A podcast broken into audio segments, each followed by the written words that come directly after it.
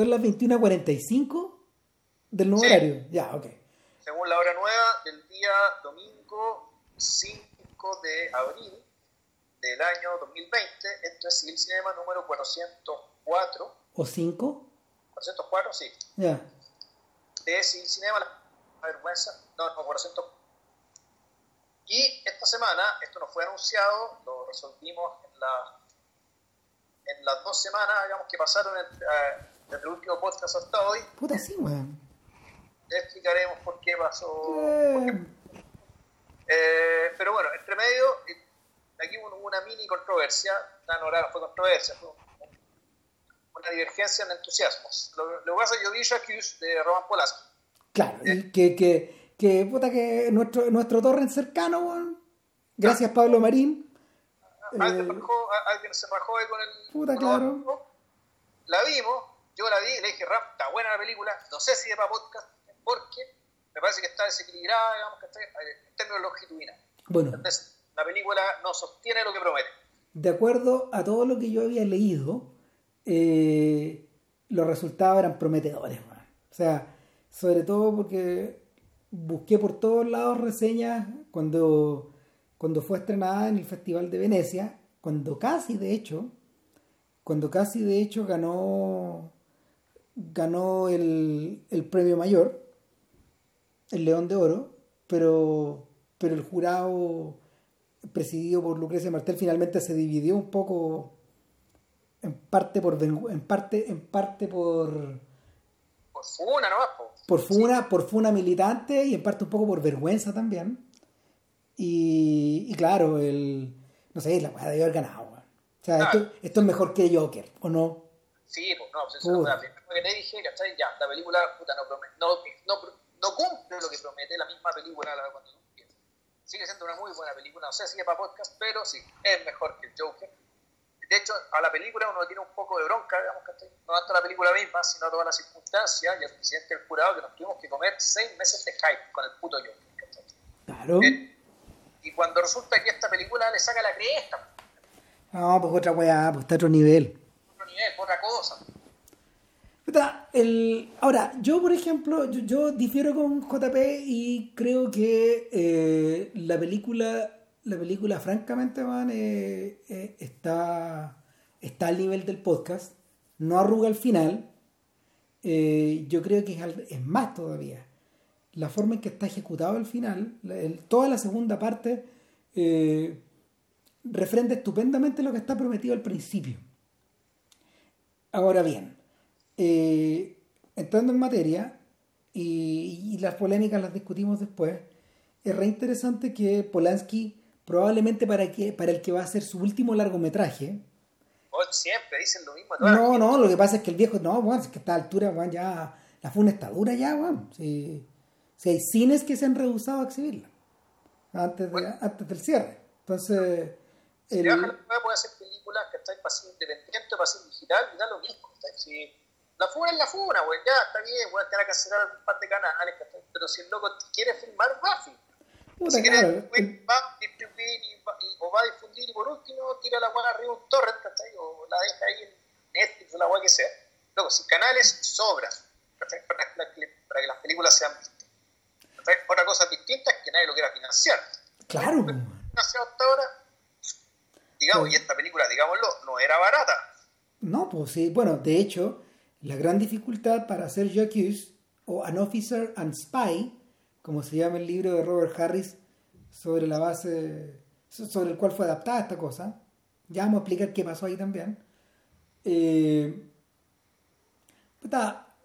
Jacques era una película que Polanski y Harris estaban tratando de levantar desde 2011, más o menos. La relación entre Harris y Polanski comienza cuando eh, Polanski manifiesta su deseo de adaptar Pompeya, la novela bestseller de Harris. Y Harris, algunos de ustedes lo sabrán mejor que nosotros, incluso es un escritor de bestseller que, que es de un nivel literario más que, más que aceptable, bastante, bastante buen escritor es, es un escritor serio, no confundir, no confundir con el Harris de los libros de Hannibal, que se llama igual, de hecho. No, no, se llama Thomas. Ah, perdón, se se llama Thomas Harris. Este, este señor se llama Robert B. Harris, creo. Y eh, ocurre, que, ocurre que Harris había escrito, había escrito Pompeya como parte de una trilogía de libros romanos eh, y Polanski se interesa en ellos como un proyecto para hacer después del pianista. Y entre medio, eh, entre medio pasa el tiempo, pasan como cinco años y él estrena Oliver Twist y ya están lanzados en la, en la escritura del guion de Pompeya y, y la weá se a pique, poco antes de empezar, porque, porque no hubo manera de poder financiarla. O sea, ya en esa época el, los tipos necesitaban financistas americanos y los financistas americanos no estaban, ya, ya los financistas americanos no estaban en esa época apoyando a Polanski. O sea, no, no estaba dado, no estaba dada la situación. Acto seguido cambian de estrategia y optan por algo por algo mucho más modesto y, y ambos colaboran en The Ghostwriter, que fue protagonista de un podcast en los albures de esta, de esta aventura, hace como cuatro, hace como, no sé, como 350 podcasts por ahí. Si es que no va. Si es que no va. Claro, y, y en, su momento la película nos gustó muchísimo. Eh, Vilche la chunta medio medio cuando en el fondo dice Polanski, Polanski es un sujeto que brilla en estas historias de sujetos de sujetos que que en el fondo están atrapados como en un están, están atrapados como en un laberinto por un lado pero al mismo tiempo atrapados por su propia cárcel por una, por una por sus cárceles personales y en ese sentido eh, el género del thriller le da le da muy bien yo creo que es un mejor thriller que, Fran, que Frantic que búsqueda frenética, por masacre. Además que explota la. Además que explota la. El, tremendo glamour y el tremendo interés de la imagen que, que en aquella época proyectaba el recién caído Tony Blair. Entonces, entonces en medio de todo eso, The Ghostwriter fue muy bienvenida, pero eh, para cuando la película se estrena, Polanski está preso. Y eso es lo que nadie podía calcular. Polanski está preso en Suiza eh, por una orden de, arresto y de extradición en su contra. ¿Y estadounidense? Claro. Y en esa época donde Polanski para... Polanski se traslada, o sea, a ver, en esa época donde Polanski es trasladado a su propio hogar en Stad que, que es un es prácticamente una ciudad resort de esquí en, Suiza, en los Alpes. Y, ahí Polanski, bueno, primero que nada está terminando la edición de, The Ghostwriter. Y en segundo lugar, eh, está comunicándose intensamente con Harry, que a esta altura es amigo de él. Claro. Y ahí es donde Polanski tiene la idea de hacer Jacques de hacer el caso Dreyfus.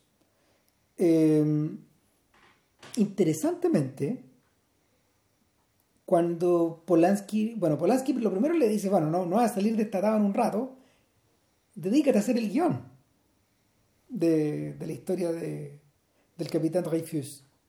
Y, y ocurre que Harris, aparte de, aparte de meterse en el guion, empieza a escribir el libro.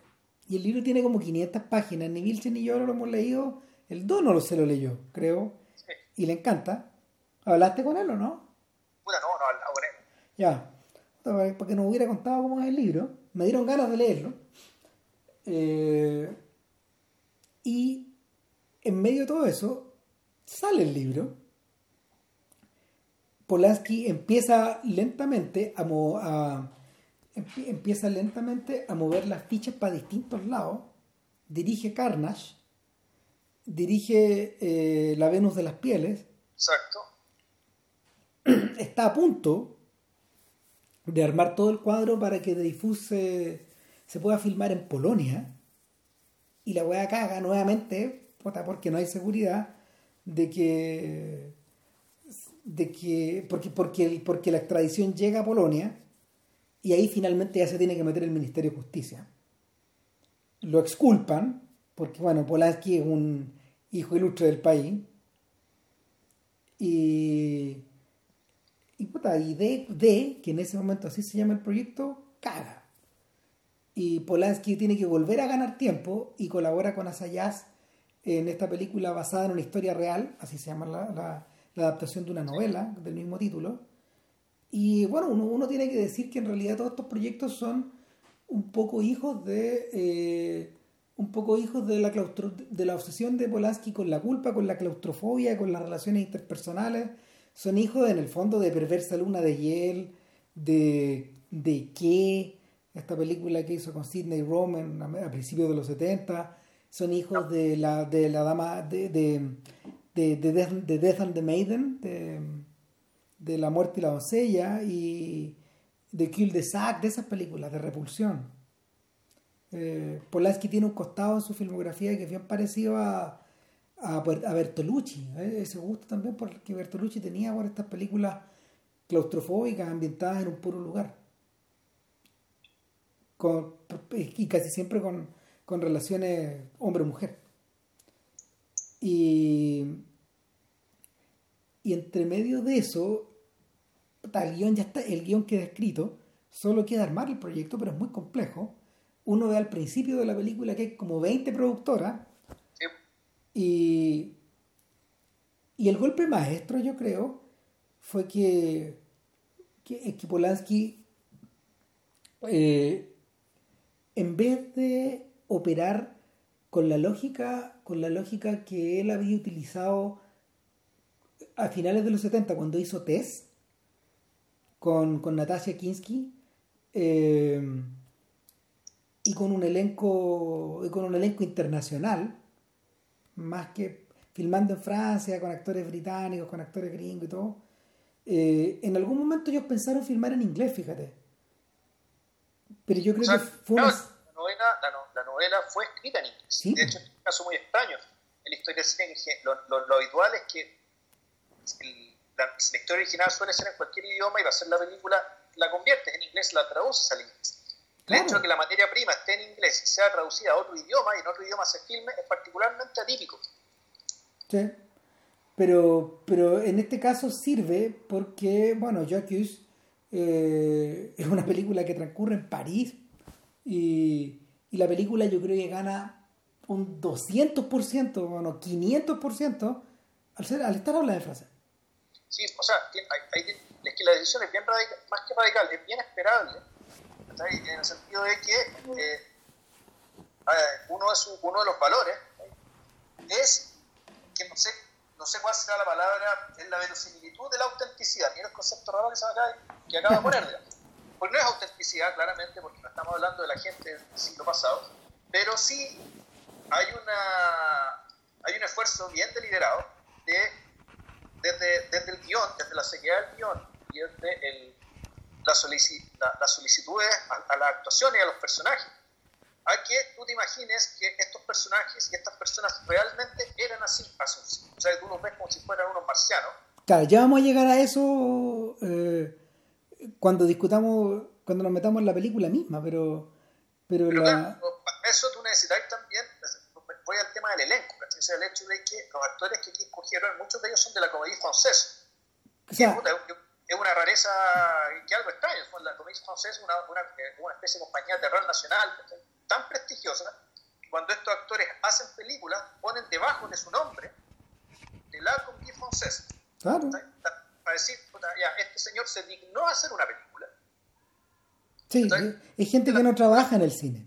¿Ah? Sí. Es gente que usualmente no trabaja en el cine. O sea, uno no los divisa en las películas francesas que, que llegan al cine comercial y tampoco van las divisas en las películas, en las, películas de, de, la Nouvelle Vague, por ejemplo. Yo tendría que pensar, man, dónde puede haber algún crédito que, encaje ahí. Esta gente no, esta gente no trabajaba con ellos. Estaba como, estaba como en otra. Ahora bien. Eh, Medio, otro arte y otro público. Claro, eh, ocurre que eh, el elenco está dividido en dos. Está la gente de la comédie francesa y y por otro lado están estos personajes que, que sí están como en la cresta de la ola de, de del cine francés comercial, contemporáneo. O sea, Louis Garrel, de hecho, a pesar de ser hijo de Philippe Garrel, nieto de Louis Garrel, exactamente, eh, él es un personaje que es bastante conocido como actor, como productor y como director, como joven director de cine francés. Y por otro lado, eh, Dujardin, ¿cómo se llama el nombre de Dujardin? Eh, Jean. Claro, Jean Dujardin, eh, no, ese es una estrella. Ese, ese- ese definitivamente sí que es una estrella de, es una estrella del medio. Y una estrella internacional. Sí, claro que sí. Eh, la verdad es que nosotros no, no tuvimos la oportunidad de verlo en las películas que lo volvieron famoso, de hecho, previas a The Artist, pero la, la, la colaboración que tiene con Michel Hazanavicius, eh, que es el director de The Artist, precisamente, no sé, por lo, lo orientado un poco en la dirección de estos señores que son medios camaleones, que, que, hacen, que hacen comedia, que hacen tragedia, que hacen romance. Y, y en este caso eh, está entregado en cuerpo y alma al personaje. Ahora bien, eh, el drama de Dreyfus, en realidad, del capitán Dreyfus, que fue falsamente acusado a finales del siglo XIX y, eh, de, de ser un espía para los alemanes a través de conexiones con el agregado militar de la embajada alemana en París eh, y que posteriormente fue degradado y enviado a la isla del diablo. O sea, lo que nosotros vemos en la película es precisamente eso. O sea, el comienzo de la película, es de lo mejor de la película, de hecho, es la secuencia inicial. Sí, pero, pero, pero, pero, pero, pero un poquito.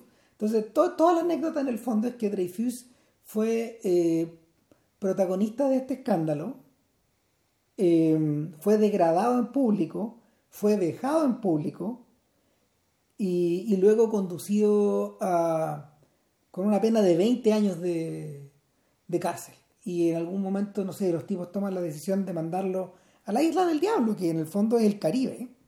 Es una isla perdida en el Caribe, weón, donde finalmente se, También francesa. se espera que te mueras, pues. Sí. Y, y hacerlo desaparecer de acá, weón. Y hacer como que toda la weá sigue nomás. Como que todo el circo continúa. Y bueno, el, el affaire Dreyfus, que así, así se le llama en los medios, causó un montón de polémica porque desde el principio, desde el principio eh, fue tremendamente mediático. Tan mediático que Georges Méliès lo filmó, es decir, lo recreó en una serie como de cinco o seis películas. Cuando tú las juntas todas, de hecho, tienes un largometraje, algo insólito en esa época. Estamos hablando de 1897, por ahí, eh, o, o no- 96. Lo que hizo Méliès, en el fondo, fue fingir que... eh, o sea, fue, fue recrear el juicio, recrear la, degradación, recrear el arresto, toda la weá, de tal forma que la gente pudiera ver esto como un cuasi documental. Cuando uno rebasa las películas de Dreyfus de, de Méliès, eh, ev- evidentemente está el anhelo como de, de traspasar eh, el umbral de, de la fantasía que uno asocia a las películas de Méliès y ponernos derechamente como en el, en, en el área del docu-reality, del docudrama, del, del reportaje. Periodismo, sí. Claro, y en el fondo esto de alguna manera, eh, de alguna manera eh, cumplía la función de cumplía la función del periodismo, como dice Vilche. Entonces, a ese nivel fue el escándalo mediático, por un lado. En paralelo, en paralelo, esto llenó planas y planas y planas de los diarios, en parte porque era muy evidente el ánimo antisemita con el que se, con el que se difundían los contenidos. O sea, eh, había periódicos efectivamente que, que le, le- dieron como bombo el caso Dreyfus para, para joder la vida a los judíos. man.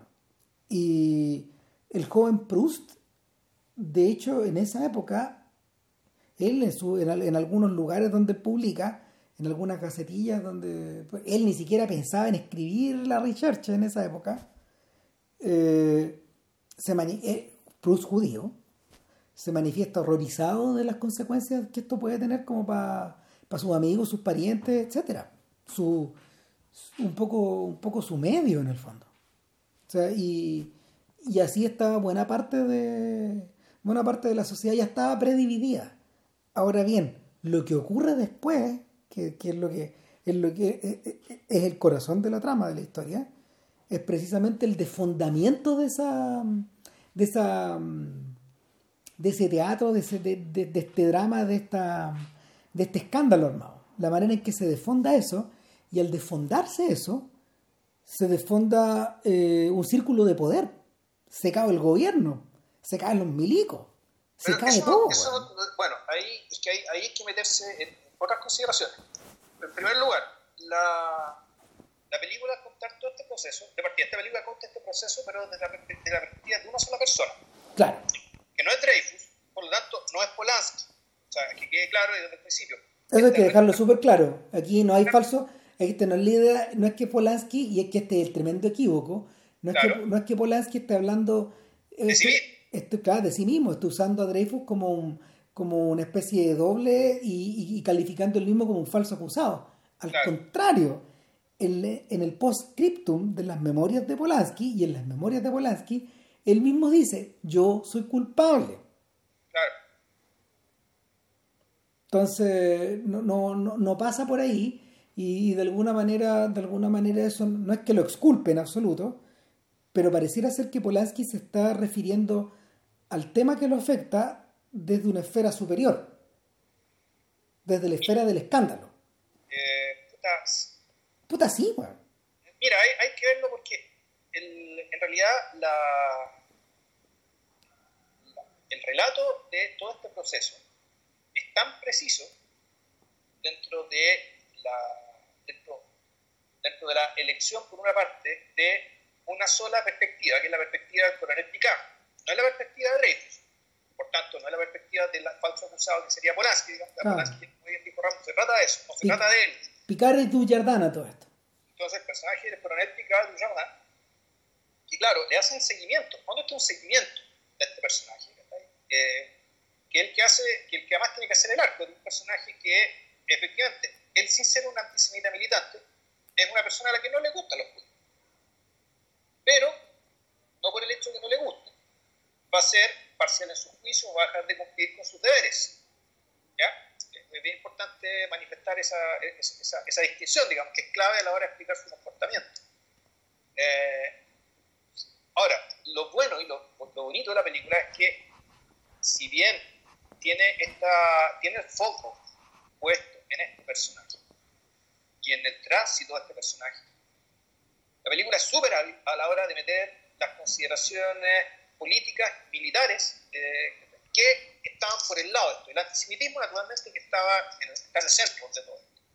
Pero hay que entender que el, el antisemitismo era también uno de los quiebres o clivajes políticos en la Francia de aquel entonces. A ver, la, en aquel entonces Francia, básicamente, había cuatro grandes fuerzas políticas que representaban a las cuatro clases que mantenían y eh, que se disputaban el poder en aquel entonces.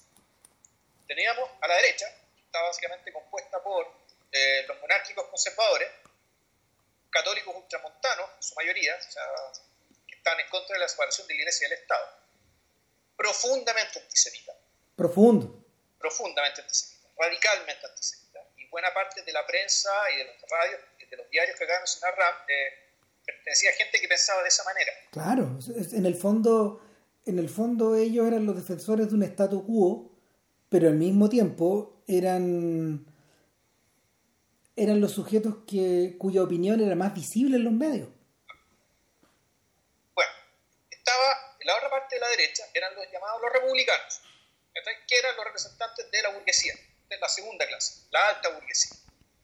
Estaban los republicanos radicales, que eso ya vendría a ser la izquierda, que representaban a la pequeña burguesía principalmente.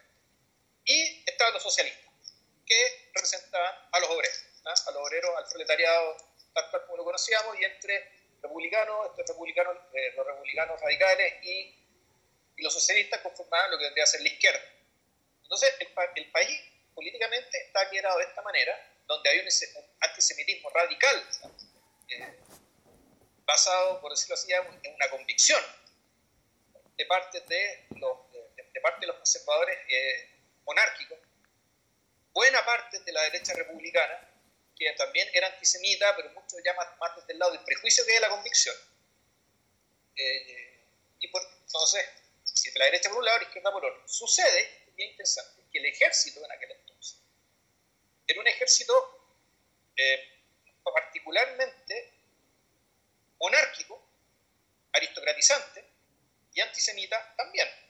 En ese sentido, y, se da la paradoja de que eh, la Francia de la Tercera República, que es la, en que nos encontramos ahora, en la época en la que transcurre esta, eh, historia, en una Francia que era republicana, pero sin embargo depositaba muchas esperanzas en su ejército porque esperaba recuperar muy pronto lo que se había perdido en la guerra del 70.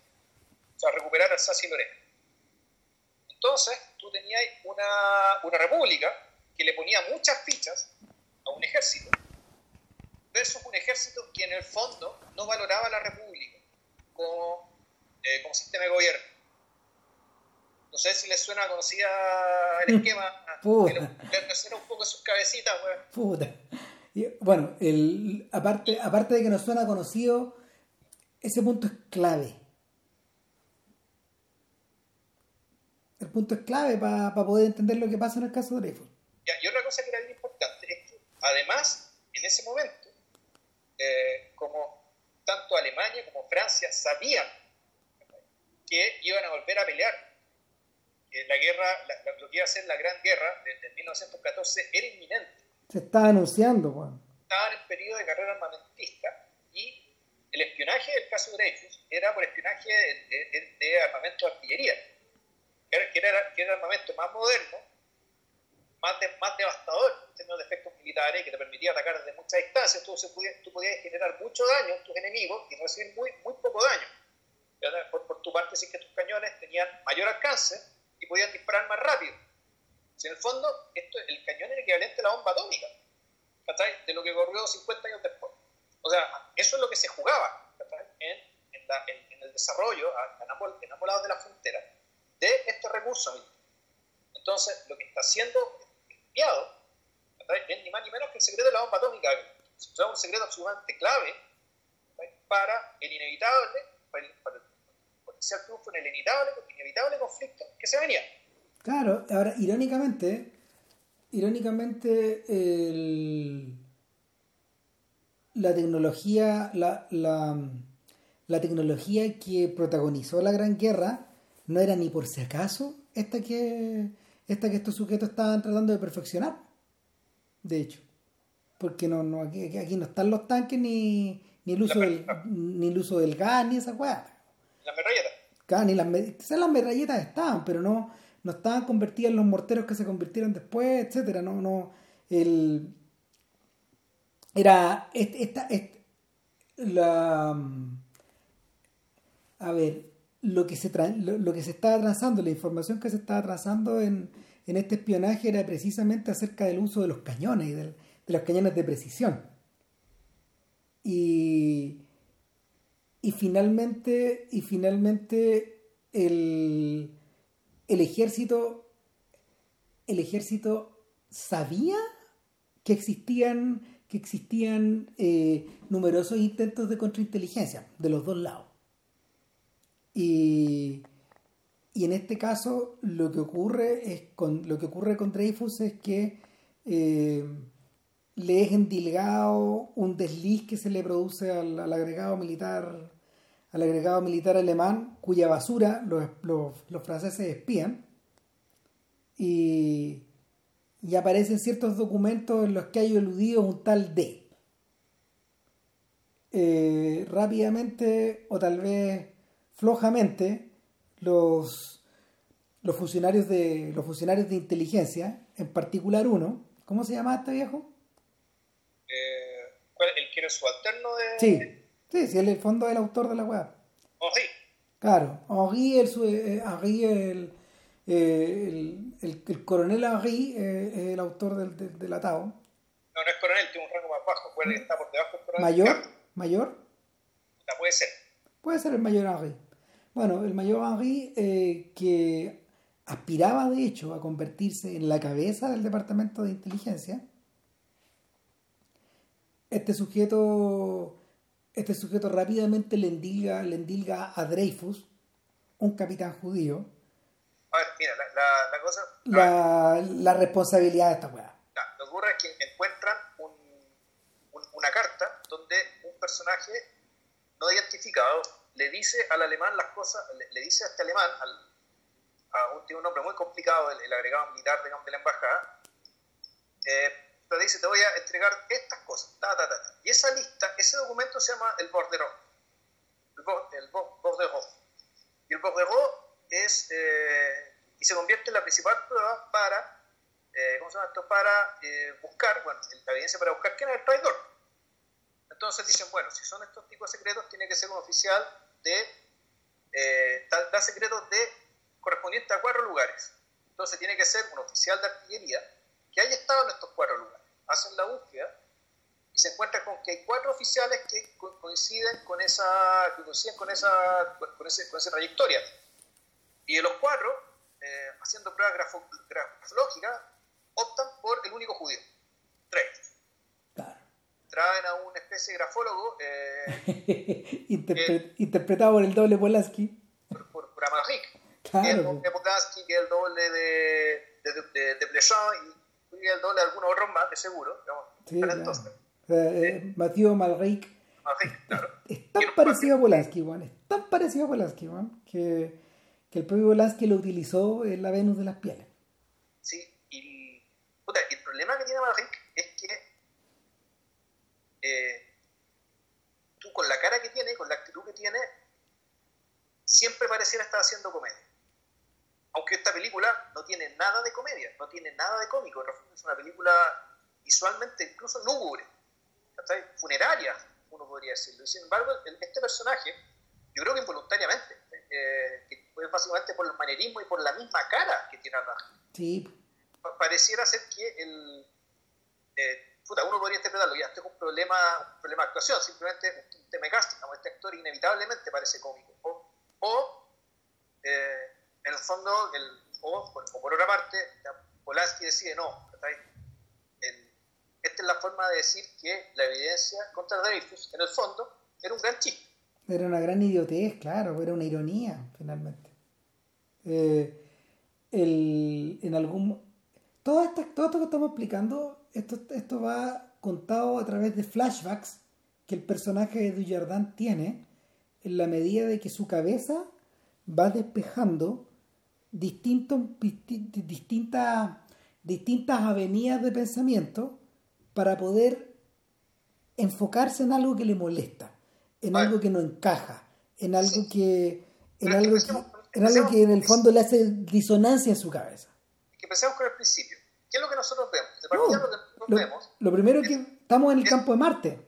es el campo de Marte, donde se ve la Torre Eiffel al fondo, ya que había sido, llevaba algunos cuantos años recién construida. Hace como, mira, la, la habían inaugurado hace como cuatro años. Claro, Esto empieza, en esto, 1895. esto empieza en enero de 1895. Claro.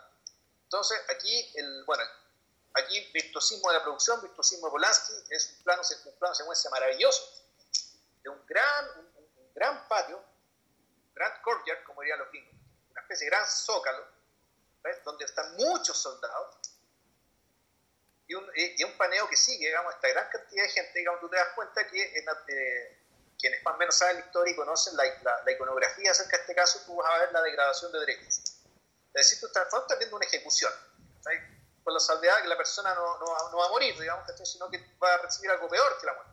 Claro, tengo un muerto en vía. Claro.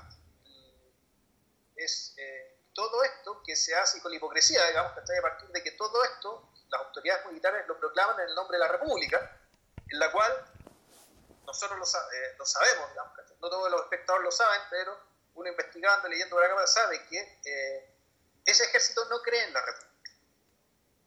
Sus valores no son los valores de la República. Sin embargo, por la hipocresía de, en nombre de la República, vamos a agradar a este individuo culpable de traición. Mientras, y, y, este, este dramatismo viene ya de la realidad, no de la obra, entre Dreyfus grita que es inocente. Está grado no es inocente. Y sigue el, no me acuerdo si es por un corte o, o, el paneo ya gira, gira más para llegar a, a, las filas de personas que están presenciando el, este, eh, esta ejecución, esta degradación, donde están los que van a ser los futuros protagonistas de la historia. Una parte, eh, el coronel Picard, y el sujeto al cual el coronel Picard eh, va a reemplazar, que se llama Sanger o algo así, sí. que está con, está todo, que empieza a ver, que, que, tiembla, digamos, que tiene... Está con unos temblores en el fondo que uno asocia al tiro a la sífilis, Juan. Que tiene, no, uno dice, ¿esto es Parkinson? No, después te enteras que es sífilis.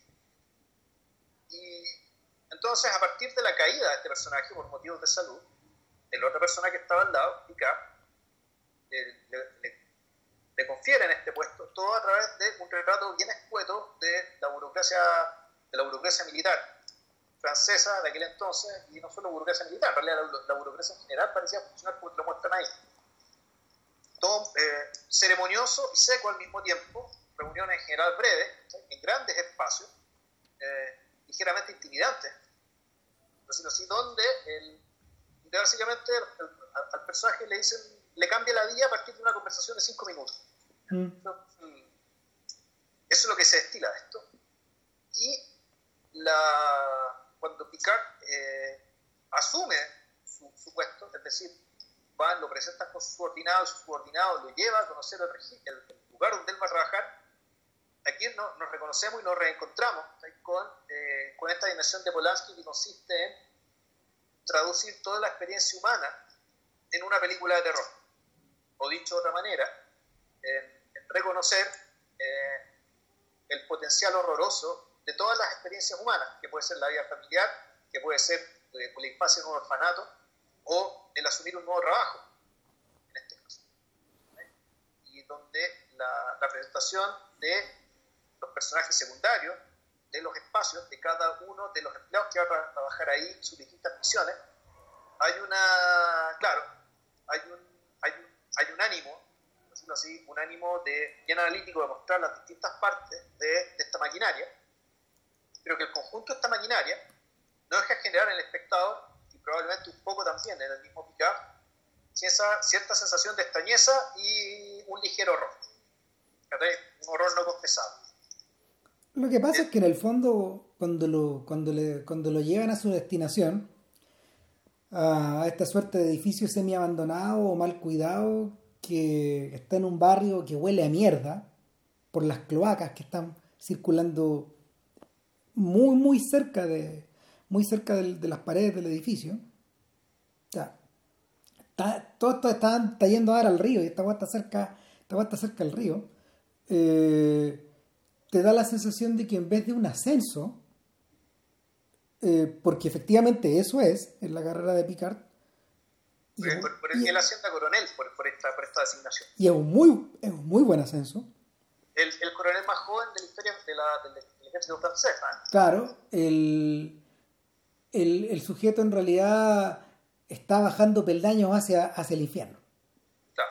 Y increíblemente, fíjate, me acordé de, de las escenas de, de, la, de, las escenas de The Deuce, cuando vamos al precinto de policía, al principio de The Deuce, en la primera temporada, cuando en realidad eh, estos guanes ya están en el infierno, eh, el infierno está repleto de demonios, finalmente, y de estos pacos que, de estos pacos que de alguna manera están circulando eh, en torno a una, a ver, en torno a una realidad administrativa, a una realidad también de, de decaimiento moral. Eh, y, y, y, y, también a, eso también le tienes que a eso también le tienes que sumar eh, el lenimiento en el fondo la la, un espacio así propende a la corrupción esa es la sensación que, que de inmediato se provoca en el precinto de, de Pacos de Dios al principio, cuando lo vemos a través del ojo de nuestros protagonistas. y es la misma sensación que se provoca acá. ¿Cuál es la gran diferencia? ¿Cuál es la gran diferencia? Que todos los movimientos de estos personajes se producen en espacios eh, en los cuales, los cuales parecen drenados de energía vital. Y esto pasa desde el principio de la película. Eh, bueno, hay un trabajo de fotografía. Sí, no, sin duda. Sin duda que hay un trabajo de fotografía, de, puesta en escena. Si la, ¿Qué es lo que pasa? No importa por más gente que, que tú pongas en el campo de Marte, como están ocupando los bordes, en el fondo, dejas un enorme, un enorme espacio negativo al medio. Un enorme espacio vacío. Y ese espacio, que, que está cargado de aire nomás, posee un peso atroz. Un peso que en el fondo. Un peso que en el fondo eh, aplasta a los personajes. Y ese peso acompaña a Picard durante toda la primera sección de la historia. Y ese peso, de hecho, hace que los personajes no circulen, por ejemplo, como circularían en Oliver Twist, de hecho, que que los planos de Oliver Twist pone caleta de gente, Yo le decía, yo le decía a JP que eh, de alguna manera esta película está dividiendo en parte también, y eso es una cosa que lo descubrimos viéndola con la Ale, la Ale en algún momento llega y dice, ¿sabéis que en un momento cuando, cuando por fin la acusación se hace pública, la acusación de corrupción, cuando se mete Mil Solá, ya vamos a hablar de eso más adelante, la película se abre, pero todos estos primeros 50 minutos eh, transcurren en un lugar donde hay mucho espacio libre, pero hay pocas personas. Pocas personas en la calle, pocas personas en las oficinas, pocas personas en los restaurantes, y es más, el espacio, aunque esté habitado por uno o dos personas y no, y no, y, no se sienta vacío, aún así está drenado de algo. Sí, o sea, de hecho, eso incluso aplica en la, escena pública que se produce en, en, esa sección, que es cuando van al Folivia o algo así. Sí. A, a sapear al. A, estar así, claro. Que... Ah, que si efectivamente la cosa, la cosa está llena de gente, sin embargo, esa gente no importa. No existe. Es como si, es como si en el fondo se estuvieran mirando frente a frente una especie de duelo del oeste con el pueblo vacío.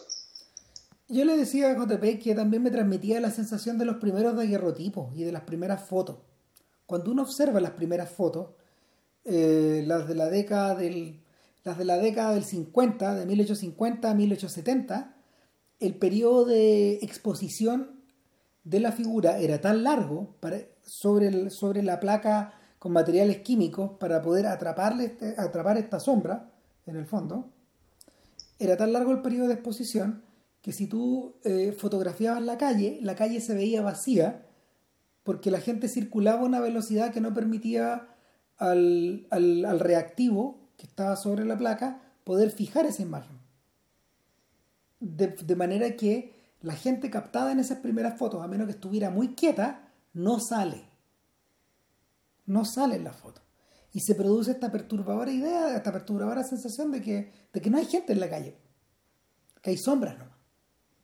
Y, y, esto, de alguna forma, esto un poco está trasladado a la, a la, puesta en escena de la película, pero también eso está reforzado, como bien dice Vilche, por el, por el, por el uso del color que Polanski y su director de foto aplicaron en la aplicaron al, al, filmar. De, hecho, de hecho, el único color que resalta en todas estas escenas es el rojo profundo del uniforme de, de, de, de, y sus colegas. Todo el resto está drenado. Todo lo demás va hacia el gris. El verde se vuelve gris, el azul se vuelve gris, el negro se vuelve gris. El, ocre, el café. Exacto, todo va gris, salvo el rojo. El, bueno, el fotógrafo es el mismo que trabaja por que hace un montón de años. se llama Pavel Edelman, polaco también. Y ya trabajó con él en La Venus, trabajó con él en El Escritor Fantasma, que está ahí, creo incluso antes. En El Pianista, pues, El Pianista, sí, pues, claro. Y, y el. Nada, pues entonces, entonces esa sensación, esa sensación te provoca también la. te drena de vida, pues, la, la y el hecho que se destaque un color es más o menos lo que ocurre en la historia, es decir, el, el rojo vendría a ser el Capitán Picard, que es el que, el único que está vivo acá, el único que parece ser recto acá, el único que parece tomarse su pega en serio Y, y él, bueno, es interesante, él no llega a ese puesto para buscar qué pasó, para investigar lo que le pasó a Dreyfus. Es asunto cerrado, el tipo está degradado, el tipo está en la isla del diablo. Eh, las pocas escenas donde eh, no es, no, no, es importante son las escenas donde, donde te muestran a Dreyfus en la isla del diablo, que son muy poquitas. Realmente es, mínimo. Esto, ocurre al principio de la película y te puede dar la impresión de que ya, esto era dos tandas, en paralelo. No, las pelotas. Lo que le pasa a Dreyfus en la isla del diablo en realidad no le pasa nada. Por lo tanto, digamos, no es interesante, no es importante, la cosa no es sobre él. Eh, eh, sigue, sigue, haciendo, eh, sigue haciendo investigación en la, a partir de la basura que botan en la, baja alemana. pero, pero en algún momento toma, pero en algún momento toma la decisión de ir él y dejar a Guy en la oficina. Claro. De controlar un poco lo que está pasando.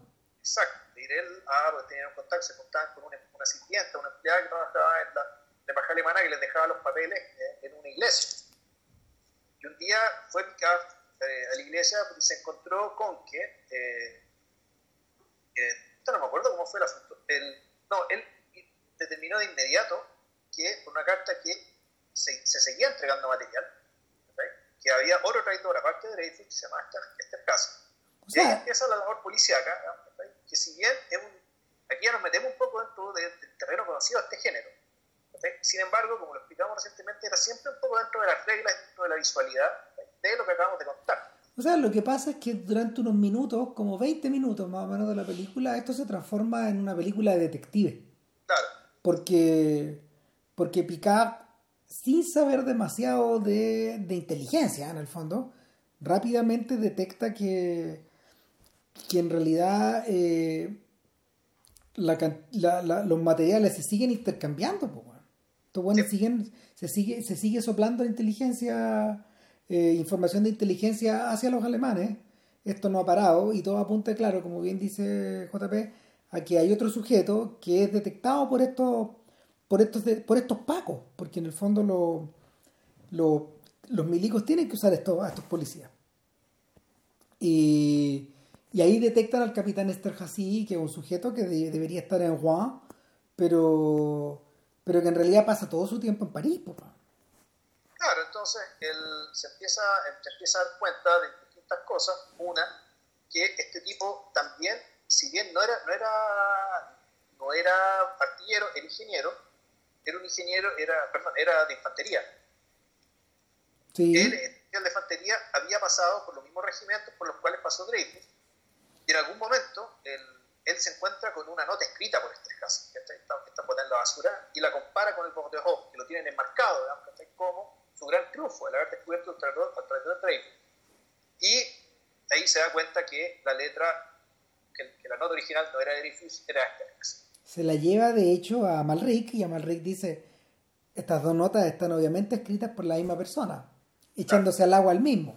Exacto, sin saber. Sin saber, claro sin saber qué es lo que quería probar la otra persona.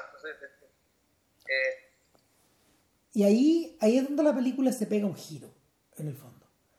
Y, y es donde empieza, es donde empieza, eh, siento, a quedar emparentada con Senderos de Gloria, la, la película de Kubrick.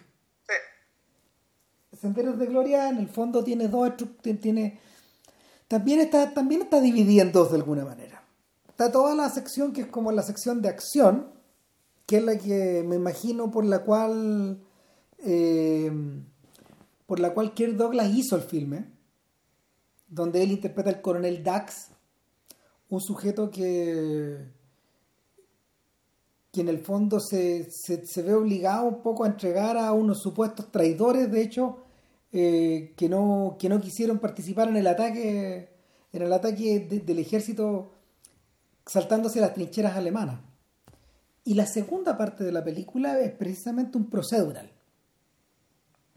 Es una. Es un procedural donde Dax, en el fondo, hace todo lo posible por probar que su posición tiene la razón, digamos, que las órdenes estaban mal dadas. Y se encuentra al otro lado de. Al otro, al otro lado de, de estas habitaciones enormes y vacías, eh, antiguamente ocupadas por nobles y por la monarquía, se encuentra estos milicos que eh, no dan el brazo a torcer por nada. Es como, es como ladrarle una pared. Y, se empieza a acumular frustración, frustración, frustración, que me imagino que es lo que Kubrick buscó, buscaba reflejar en la película, la otra mitad, digamos, la mitad que le interesaba a Kubrick. Hay algo de esto allí, acá. Y aquí, aquí, otro tema de Polanski, que es cómo opera el mal, cuántas caras tiene el mal.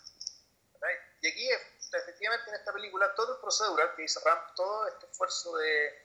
El, el, esfuerzo de Ram, que en el fondo ya se empieza a convertir en una especie de activista lobista, eh, dentro de los límites que le da el hecho de ser un militar. Todo es básicamente para encontrarse con la, con la cara del mal. ¿Y aquí cuál es la cara que tiene el mal? La cara que tiene el mal es básicamente la cara de una institución antisemita, contraria, eh, hipócritamente contraria a los valores de la República, a la que supuestamente tiene que defender. Al borde de lo antirrepublicano. Claro. Y que además, eh, como una especie de mafia, eh, que se defiende corporativamente y que está en un pie de un pie de, de ilegitimidad tan grande, que aunque ellos, ellos no lo dirían así, pero en el fondo su conducta lo refleja, no pueden reconocer que se equivocaron. No, y no, y no, y no. Siendo que saben que se equivocaron. Tan se los dicen, se los prueban, la cara. Entonces... Embargo, eh... entonces, aquí el mal, no vamos a decir que está, lo que está detrás es la banalidad, la ignorancia, sino que más bien tiene que ver con la vanidad, el aferrarse a un, a un algo que se le está cambiando, que se, que se le está desfondando. De hecho, cuando. ¿Qué quiero decir con esto? Quiero decir que cuando. Es una escena súper elocuente que, que no, en términos de trama es importante porque el jefe anterior, Sander, ya es un hecho de sifilítico, a punto de morir, le entrega ciertos documentos, le explica ciertas cosas a su sucesor. Y al despedirse, Sander le dice: Bueno, y esto lo hago y. Bueno, este país está cambiando, se está convirtiendo en otra cosa en el fondo está apelando al conservadurismo típico digamos, de, de quien no quiere que Francia cambie. Cuando hablamos de cambio, quiere decir que cambio social, cambio racial de la composición de este elite cambio en las costumbres, antisemitismo, clericalismo, todo aquello que está expresando ese militar, hecho de muerte enfermo de sífilis, hipócritamente, que se lo contrajo en una casa de puta, porque ahí se contraía la sífilis, porque uno ve a la esposa y claramente uno entiende que no contrajo la sífilis con su esposa, eh, ¿Y por qué estaba contando esto? No, no, lo que pasa es que, lo que, pasa es que el, el, problema es que la confesión, a ver, lo que, el, el encuentro de Picard con Sander eh, el, equivale a una suerte de confesión. O sea, Sander, a Sander se le bajan los pantalones de su ultramontanismo y, y de su antirepublicanismo. O sea, el dice dice lo que realmente piensa. exacto, exacto. Picard, usted tiene que limpiar a este país de los indeseables, de, de, todo, de, de toda esta influencia que nos está matando a nuestra querida Francia. Claro, y por eso ese judíos, ateos, masones, obreros, weón, ¿cachai? Deshágase de esta mugre. Claro. Así, así le dice. Entonces, eh, Picard lo mira, lo mira entre sorprendido y conmiserado. Bueno, también. Claro. Entendiendo que, y, eso es otra cosa, que es algo que hace importante para su propia convicción respecto al caso. El caso de Dreyfus fue llevado a cabo por, este, por, este, un enfermo, fue liderado por un enfermo. O, dicho de otra manera, fue, fue eh, el, él dio el visto bueno, o fue permitido por este enfermo, porque fue como se supo, digamos, los verdaderos autores de esta falsa, digamos, que fue otra gente, fueron subordinados. Claro. Pero el estado terminal de este individuo, le, va a picar la, eh, le va a picar la convicción respecto a realidad, estaba viciado. Ahora, me da la sensación de que hay un intento por parte de Harris y de Polanski de, de volcar a, de, de, de, que esta sífilis, de que este mal de que este mal interior de alguna manera proviene precisamente de la cantidad de mierda de que, un sujeto como este tipo tendría que haber absorbido. O sea, ahora, al mismo tiempo, hay algo que tiene que ver con eso. Sí, ahora, al principio de la película te dicen un, mensaje que es poco habitual en las películas. No te dicen, esta película está basada en hechos reales. Al revés. Te dice, todos los personajes y hechos narrados ocurrieron. Esto es al revés.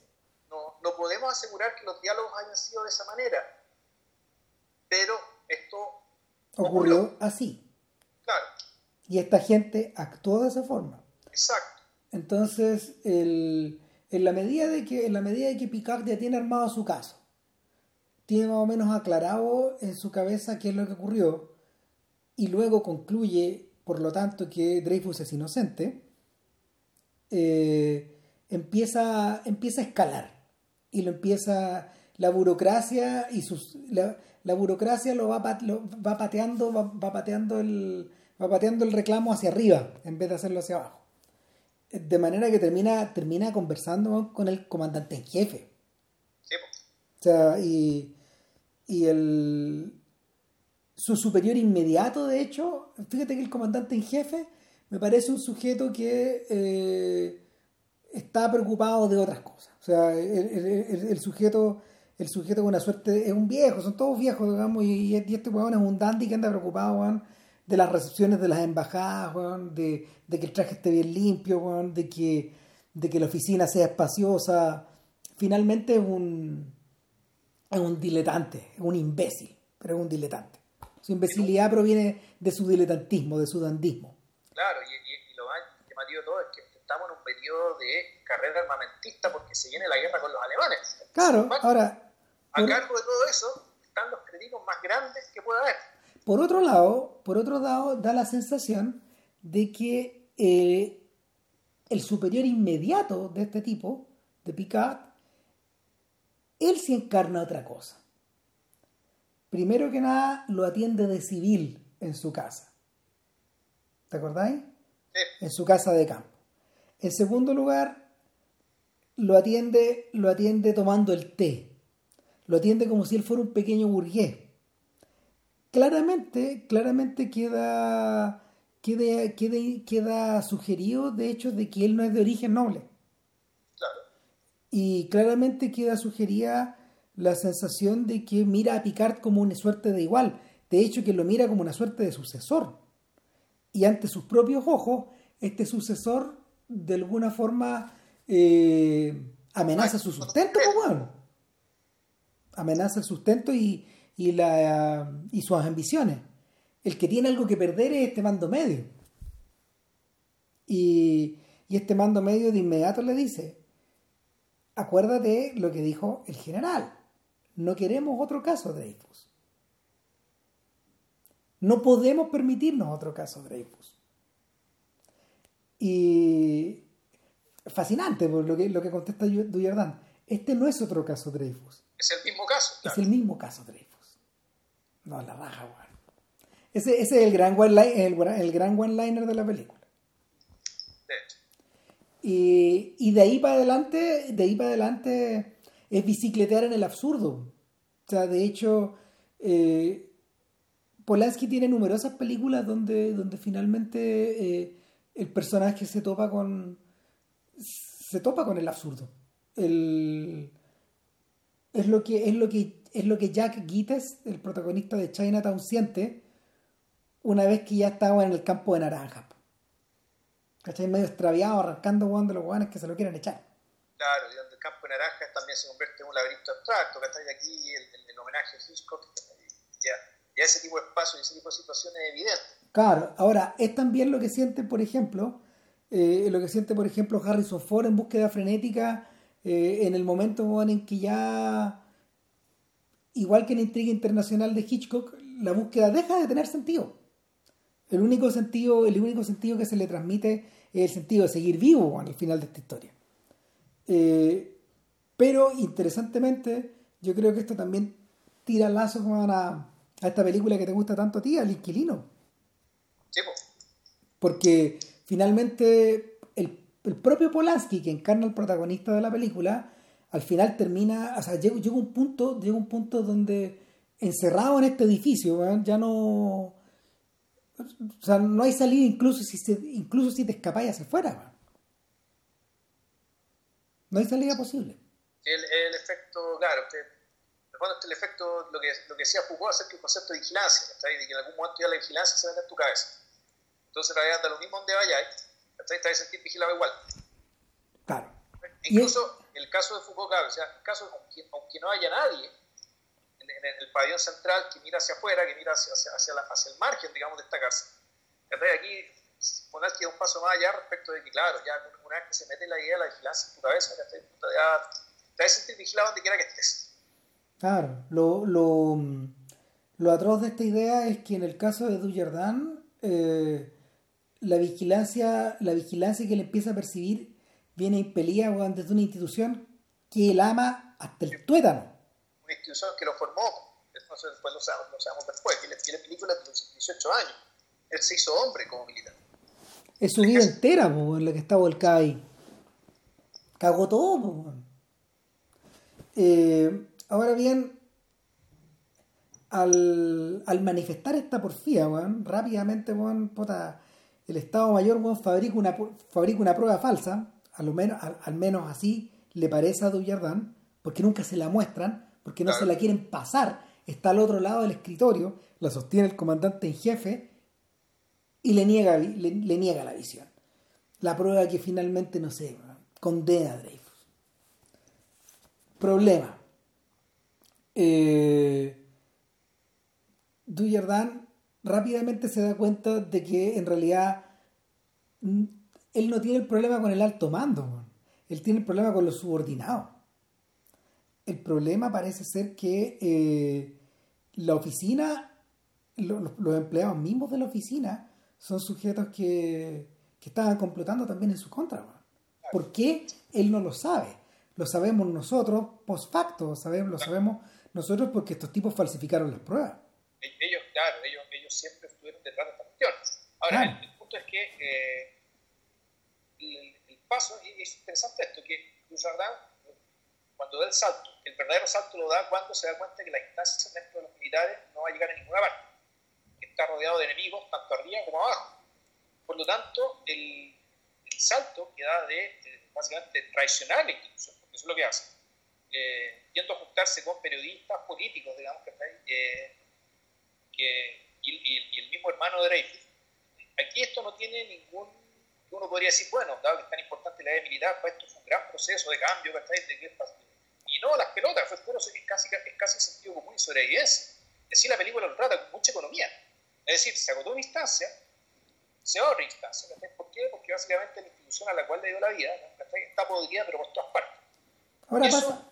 Y, la película se te lo cuenta con una elipse. Punto. ¿Cachai? Con el tiempo caminando de civil, en un, eh, perdón, andando una, carroza, una carroza, andando de civil, ¿cachai? Para juntarse con el hermano de Dreyfus, con Solar, con Clemenceau, ¿cachai? Básicamente con la, con la gente que eh, a, partir del caso, del caso de Dreyfus iba a gobernar Francia eh, en el comienzo del siglo XX. Con la oposición, finalmente. Exacto, con lo que, fue lo, lo que terminó siendo la oposición. Entonces, aquí cuando Polanski te presenta a las personas que estaban en esta escena, en esta reunión, uno gastando un poquito de historia, te das cuenta de que en realidad aquí lo que estamos viendo es el gobierno que viene después. O sea, el caso de Dreyfus fue tan potente que, eh, más allá, o sea, aparte de las peleas típicas respecto del sistema político, monarquía, república, dictadura proletariado, versus laicismo o ultramontanismo, antisemitismo y bla, bla, bla, bla, bla el caso de Dreyfus se convirtió, en, la, en, lo que vivió Francia. ¿Por qué? Porque ese caso congregaba todos estos conflictos. Todos estos conflictos, todos estos conflictos se plasmaron en este caso. Entonces era, es natural, y era bien esperable que, eh, o más que, mejor dicho, más que esperable, cuando uno lo ve y se encuentra con Clemenceau en esa reunión, uno entiende todo. De ahí uno entiende que efectivamente Clemenceau le tocó ser él ya había sido diputado. Él había dejado su diputación, él era, un radical, un republicano radical, en aquel entonces le de un diario. Y, claro, a partir de. La película te explica que a partir de este caso se produce un cambio de gobierno.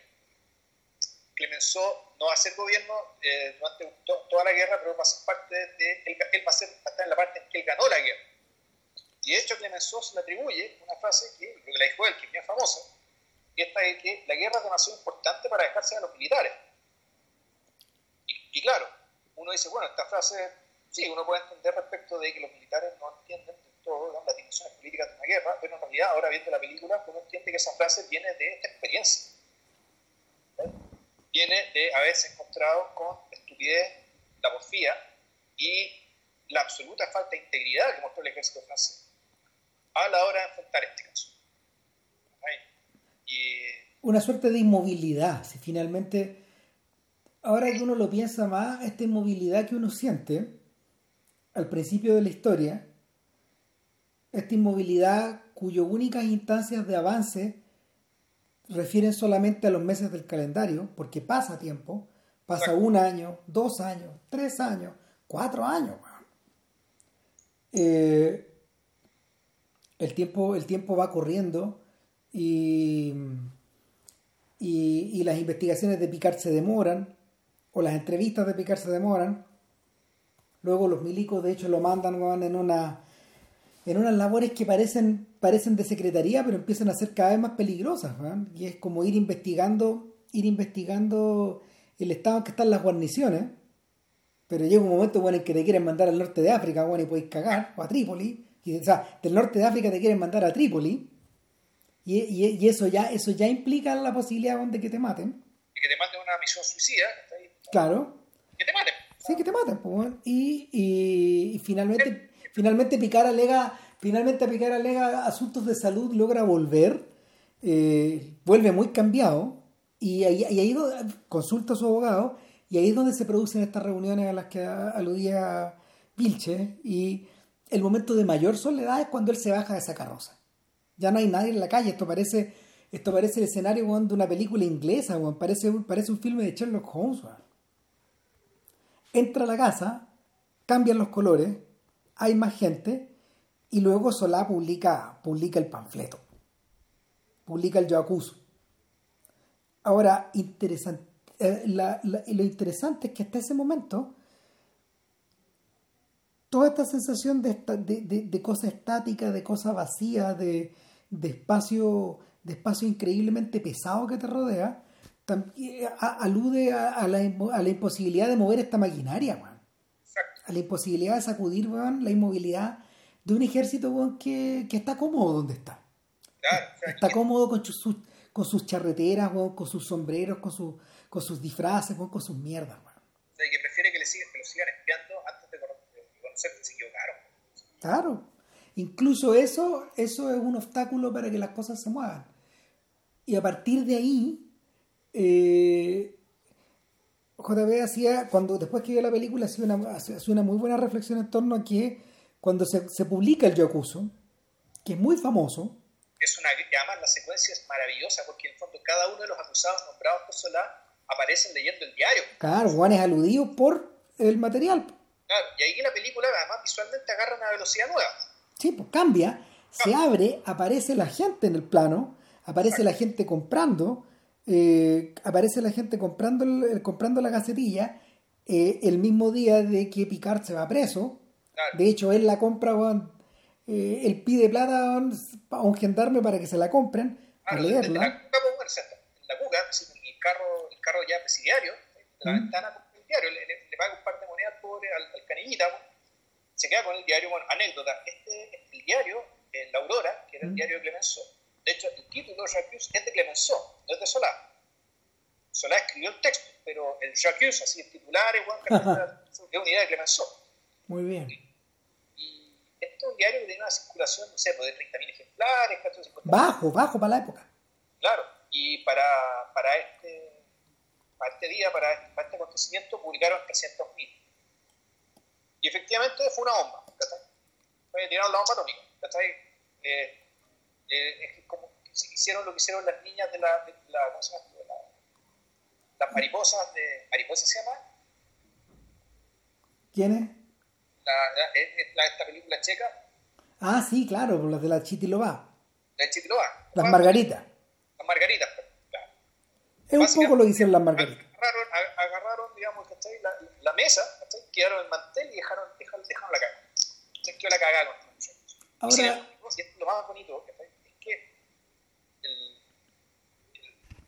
generalmente estos grandes milagros, estos grandes, grandes, grandes gestos de la palabra, que son capaces de cambiar el sentido común, de, un grandes masas de la población, como ocurrió, por ejemplo, con, precisamente con sentido común, por ejemplo, de Thomas Paine, a la hora de dar vuelta a la opinión pública estadounidense, o mejor dicho, de las colonias, para independizarse de Estados Unidos. El Jacques también generó un gran cambio en la opinión pública francesa, sobre todo en los sectores moderados republicanos, que eran básicamente antisemitas por prejuicio más que por convicción. Y sin embargo, para efectos de nuestra película, esto es solamente un peldaño más, igual de fútil en la lucha contra esta maquinaria de estupidez y de inmovilidad de la que hablaba Ramos. O sea, en el fondo, el gran milagro de la palabra pudo haber generado efectos en la opinión pública, en la opinión de un montón de personas que para efectos de esta película en realidad no importan. No importan, no existen. ¿Por qué? no cambió nada en las mentes de los tipos que manejaban los hilos de esta weá. Exacto. Eh, es interesante mencionarlo porque, bueno, toda película de época tiene su eco en el presente. Y, este es un presente donde, este es un presente de, hasta antes del coronavirus, un presente obsesionado con las noticias falsas, con la futilidad de, con la futilidad de la verdad. Eh, con la, con la capacidad de, no sé, pues de gobiernos como el de Trump, por ejemplo, o el de Erdogan, o el de Bolsonaro. Pero Para hablar, pero, un poco, pero un poco, para hablar de los casos, para hablar de los casos más flagrantes, donde en el fondo la verdad no cuenta. La verdad, aunque publicada, aunque puesta en un documental, aunque puesta en un tuitazo, aunque puesta en un reportaje, refala. Ahora, yo creo que en realidad eh, viendo la película, en realidad este Recluse no es la historia de Polanski, sino que es más bien la historia de Woody Allen. Pues que a eso iba, po, a eso iba. El Recluse aquí, en realidad, es la carta, de, es la carta del, del hermano Farro. Sí. Del asiático, que fue el que básicamente dice, y comprueba ya desde que estoy convencido de que mi papá es inocente. Claro, la, la carta de Moses Farro. Moses Farro, exacto. Y el yo habiéndome leído, la, habiéndome leído las memorias, que en eso estuve la semana pasada, digamos, eh, antepasada en realidad, sí, la antepasada, eh, Allen le dedica una buena cantidad de páginas a explicar el caso de pe y, y su argumentación, de hecho, no tiene huecos, no tiene vacíos como las tiene las de los farros. Y, y efectivamente, eh, por más que él la publique, después de que después de que su propio hijo se las arregló para hacer cancelar la publicación en, un, en, uno de los, en una editorial que lo representaba él, eh, da lo mismo si se publica, la opinión no cambia. O mejor dicho, si hubo gente, entre los cuales me cuento yo, digamos que estoy al, ver la carta de Moses Farro, que sí creemos y sabemos que es. Eh, sin embargo, eh, hay otros poderes que siguen operando a los, ante los cuales eh, ya estas evidencias y otras evidencias más realmente le respaldan. Claro, las, las atraviesan como si no existieran en. Eh, y el finalmente, finalmente, claro, el, el asunto, la, la, crucifixión de Woody Allen, de hecho, eh, ha llevado un poco a la y en más, yo creo que también la crucifixión de Louis C.K. Eh, a propósito, aludiendo, aludiendo a que aludiendo a que Luis sacó un especial esta Luis sacó un especial ayer, de hecho, de comedia. Sí, algo súper... Claro, y el, y, el Variety hoy día aparece siendo una crítica con el mismo sesgo que el New York Times hace una crítica contra eh, las memorias de Woody Allen. En el fondo son textos encargados, son textos, son textos que de alguna forma eh, no están criticando el material. Están están pisoteando la, la persona. Y, y finalmente, finalmente desde un punto de vista desde, un punto de vista moral son deshonestos, pues Hay deshonestidad moral ahí al final. En ese sentido más honesto no una hueá. Por cierto, eh, o no, o, es más, o es más honesto decir este weón, me cae mal, pues o sea, hay, varios grados de honestidad mayor que disfrazar una, creer, escribir una crítica, que en realidad no es una crítica. Claro. O sea, bueno. pero, pero finalmente, finalmente eh, como, como, bien lo han, como bien lo han expresado algunos, algunos personajes de los, de los márgenes y que apoyan digamos, a, estos, a estos otros tipos, eh, el, problema, el problema de fondo... Eh, el problema de fondo no es la percepción pública, porque la percepción pública por lo general en general está a favor de Woody Allen, aunque uno no lo crea, la gente que no, la gente que opina, digamos, en, en las columnas, que dicen, ya, pues bueno, terminen esta weá, si en el fondo este no es el, este, este no es el centro del problema. El, el problema está en lo, en lo, que los gringos llaman los enablers, es decir, los sujetos que de alguna manera prestan la pluma para escribir estas idioteces. Y que, y que son, son, son un brazo más de la son un brazo más finalmente como de la de la censura. Y en el caso en el caso particular de Dreyfus era, era más vicioso aún porque el, la guerra la guerra de la guerra de opiniones y de columnas que se que se trabó una vez que Solá evacuó el material lo publicó y lo dejó lo dejó a la vista lo dejó a la vista de, los, de los ciudadanos de, los ciudadanos ocupados digamos interesados en, consumir este material eh, desató una desató una guerra de columnas en su contra y, y finalmente claro los tipos que la, los tipos que eran los autores eran un poco los figurones del régimen también. Ahora no es el lado no es el lado del cual esta película se interese. Y eso eso eso eso eso me resulta muy atractivo porque al contrario de lo que ocurre por ejemplo en las películas gringas donde el underdog donde el sujeto que está como culpado o que trata de revelar la verdad se, se enfrenta como a la maquinaria y se enfrenta cual David ante un Goliat y, y por, lo, por lo tanto se le al personaje se le inviste de cualidades o de eh, emociones o de líneas de guion que finalmente tienden a refrendar su posición y su altura moral ante la, ante, la, ante la altura del adversario, ante la posición del adversario. Esto no ocurre en, la película Polanski. Sí, no, pero aparte de otra cosa, el, el, el, fondo del supuesto que está detrás es que, es un supuesto muy gringo, ¿cachai? Un supuesto respecto de que cuando la verdad aflora, eh, mejor dicho, el liberalismo triunfa en la medida que la transparencia se dé, la verdad flore y una vez que todo se expone, se va a hacer evidente la justicia de la causa y por lo tanto la justicia debe imponerse. Y eso, está escrito incluso de antes, eh, cuando hicieron leer la areopagítica de John, de John Milton, cuando el liberalismo, la, la libertad de prensa británica, digamos, del siglo XVII, partía de ese supuesto. Sea, el supuesto de que la transparencia la, la, libertad para publicar y decir la verdad, la medida que la digas bien, que tengas buenas evidencias, debería ser que la verdad triunfe y que el bien triunfe.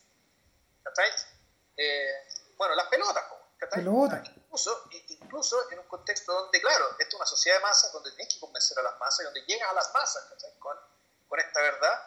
Sin embargo, para efectos de nuestro personaje, porque seguimos, estamos siguiendo un personaje en particular, y su periplo, que es un periplo principalmente judicial, el efecto que tiene, que tiene el texto y los otros textos de un montón de gente que siguió investigando el caso, no fue solo, eh, no fue solo eh, lo tuvo, pero no fue inmediato. En realidad, que no es que no haya tenido ningún efecto, o sea, el efecto se tiene. Lo, triste es que, la película lo es que el efecto no es inmediato.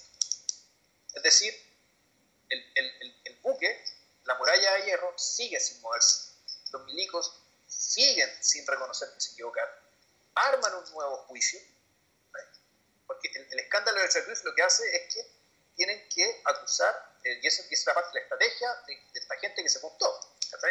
Clemenceau, Solá, el hermano de Dreyfus y otros políticos más, junto con Picard, era que eh, procesaran a Solá por difamación, o por escribir, o por atacar instituciones del ejército eh, basándose en mentiras. Al hacer eso, tenían que abrir el caso, Dreyfus. Entonces, eso es lo que querían. Efectivamente, causa Solá, lo encuentran culpable, se tiene que abrir el caso Dreyfus, lo vuelven a encontrar culpable, le reducen la pena, eso sí, e incluso le dan la posibilidad de ser indultado. Y como Dreyfus, a esta pelota, eh, a Dreyfus vuelve a aparecer encanecido, debilitado, más flaco, hecho papa, chileno, hecho pico, hecho pico, incluso ya la, la palabra chilena, hecho pico. No, bueno, dicen 38 años, pues se ve como de 60. Claro. Hecho pico, o sea, hecho mierda. Entonces, pobre cristiano, efectivamente. Eh, ¿Cuatro años o no? Eh, sí, cuatro años. O sea, esos cuatro años de la isla del diablo lo envejecieron 15. Y más. Y más. Entonces, él acepta, él acepta la culpabilidad, con la. Eh, eso sí, con la promesa del indulto, efectivamente el tipo después de poco tiempo eh, es indultado y recibe, sale de la cárcel. Y en el fondo esa fue, esa fue más o menos la forma que tuvo el ejército de reconocer que las cosas no se hicieron del todo bien, porque se supo que hubo una prueba que fue falsificada por Henry, el subalterno directo de, eh, de que es un gran personaje. Muy bien elegido, porque tiene esa cara muy amofletúa, asquerosa, que uno ve en los cuadros de, la Francia y los expresionistas. Sí. Que más o menos que, que, es de esa época. Ah, eh, sujeto, de alguna manera. Eh, eh, a ver, el Michel Simon tiene un poco esa cara también. Claro. claro el, actor francés de, favorito de, de, Renoir. En el, en el, fondo son personas, son personas cuya, cuyos vicios en el, cuyos vicios están impresos en la cara de alguna manera. Y, y la, no, la, actitud, la actitud de Henry, de hecho, de, mentir hasta el final, de mentir en el estrado, eh, provoca, provoca, provoca en el sujeto una revolución tal que, que no le queda otro remedio, de que, que eh, convocar a Picard a duelo, y, tratar de morir en el duelo, es atroz. Es atroz porque este es el inverso del duelo de, Barry Lyndon. Donde Redmond Barry puta, se enfrenta con su hijo, y le sacan la chucha, digamos. Y, y, Barry va con rabia. Acá no, eh, Henry va, Henry va, va, va completamente, va completamente desaforado hacia adelante en busca de que le den la estocada, Claro, y aparte que, eh, siendo que además él tiene un notorio sobrepeso, que por todos lados es una tremenda desventaja que para este arte, porque te hace más lento, te hace más pesado y más encima tiene, tiene, más volumen para que te penetren, mm. para que perforen. Sí. Y de hecho es lo que ocurre, no lo matan, porque las reglas de son bien estrictas, de modo que en algún momento la pelea tiene que parar. Sin embargo, eh, eh, es un personaje es bien interesante. Un personaje es el mejor personaje de la película.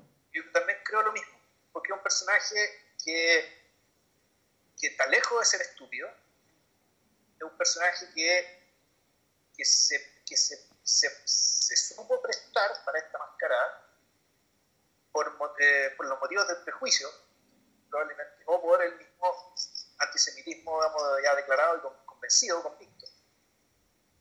Eh, pero un personaje que claramente que tiene, que tiene inteligencia propia, que tiene, que tiene también cierto sentido también del espectáculo, que al mismo tiempo es celoso de su dignidad, incluso la dignidad absoluta que él comete, naturalmente no puede confesar. Eh, pero que al mismo tiempo sí, es un personaje que se ve limitado eh, al lado de Picard. Se ve corto pero no un personaje ridículo, ni mucho menos. Trágico. Es un, personaje, sí. Sí, porque lo. A ver, al revés de lo que ocurre en, en las películas gringas, donde, donde estos personajes que luchan contra la máquina, como, como yo había dicho hace un rato, se invisten, de, se les invisten de autoridad moral por un lado, pero también de se les inviste de una cierta aura heroica eh, o, o antiheroica, incluso por ejemplo en clásicos como Todos los hombres del presidente, incluso en esas películas que son tremendamente desconfiadas de eso, incluso en esa película a Bernstein y a, y a ¿cómo se llama el otro? A,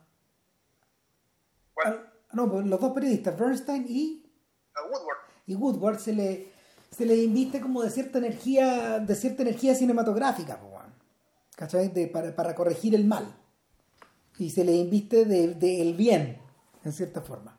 A pesar de que la película duda tremendamente de, de la tiende una sombra negra y gris sobre todo esa, una pátina gris sobre eso. Eh, al revés de lo que ocurre en las películas gringas, en este caso, el protagonista no es que sea, no es que Picard sea opaco, sino que finalmente Picard es un sujeto que opera dentro de los márgenes de, de la precisión y la efectividad militar que, que, enseñaron en la escuela.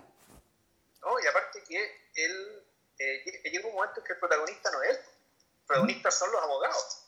Exacto, se, eh, el, el, protagonismo se delega en la medida de que la discusión solo puede ser llevada ya en la esfera pública, arriba, de cara a todos. El de la prensa, ya sea en las cortes, ya sea en la alta política. En ese sentido, el, si bien la película siempre sigue a, a nuestro personaje, pero algún nuestro personaje efectivamente como que ya tiene que pegar la rienda. El caso, el caso sigue, sigue en otras esferas, sigue en otros niveles. Claro. Entonces, en, esa, eh, eh, eh, en ese punto donde el, el, propio Picard, él mismo se transforma en una suerte de comparsa. Y por, por eso en realidad la película me gusta tanto, porque, porque el, lo que debiera ocurrir a continuación en, una, en un filme tradicional es que observáramos, no sé, al personaje corriendo un peligro, algo de eso hay, o que el personaje tuviera... Mm, eh, o sea, se produce un atentado, pero no es abogado. Matan al abogado, digamos, no, no lo matan a él. Pareciera que lo matan, pero en realidad no lo matan. Sí. O sea, la historia... Eh, Sobrevivió al balazo. El, el, el, abogado, no me acuerdo cómo se llama, el abogado Molarri, Molarri, una cosa así. Mm. Eh, ese, ese actor, eh, Laborri. Laborri. Ese abogado no fallece. Sobrevive. Y en, cierto sentido, el caso, el, el caso después naufraga porque él se peleó con el robo, eran dos abogados. Y, y, no, y en un momento en que no llegaron a acuerdo respecto a cómo enfrentar esta cuestión. Una divergencia respecto a cómo, cómo llevar a cabo la defensa. Eso fue lo que pasó en la vida, en la vida real. Pero eso aquí no lo muestra, pero tampoco lo niega. Porque la película te muestra todo, todo, todo lo que pasó es real efectivamente los Bajín trataron de matar. Y se produce una mini escena de acción, pero que en realidad, claro, no es por las necesidades de cinemática y de pacing, como le llaman ahora, se le ha llamado siempre al tema este de que, tienen que tener las películas para que sean entretenidas. Esta claro. weá pasó. Mira, lo, lo que ocurre... No, lo, lo, no, si estamos el caso de que, que efectivamente la, el, el asesino, que era un nacionalista, eh, que era aparentemente un nacionalista antisemita, ya no llegaron, no encontraron nada mejor que hay que matar al abogado.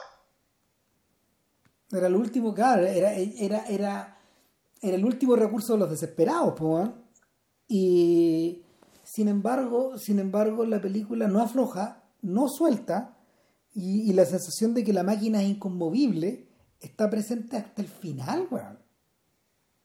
Hasta casi el final.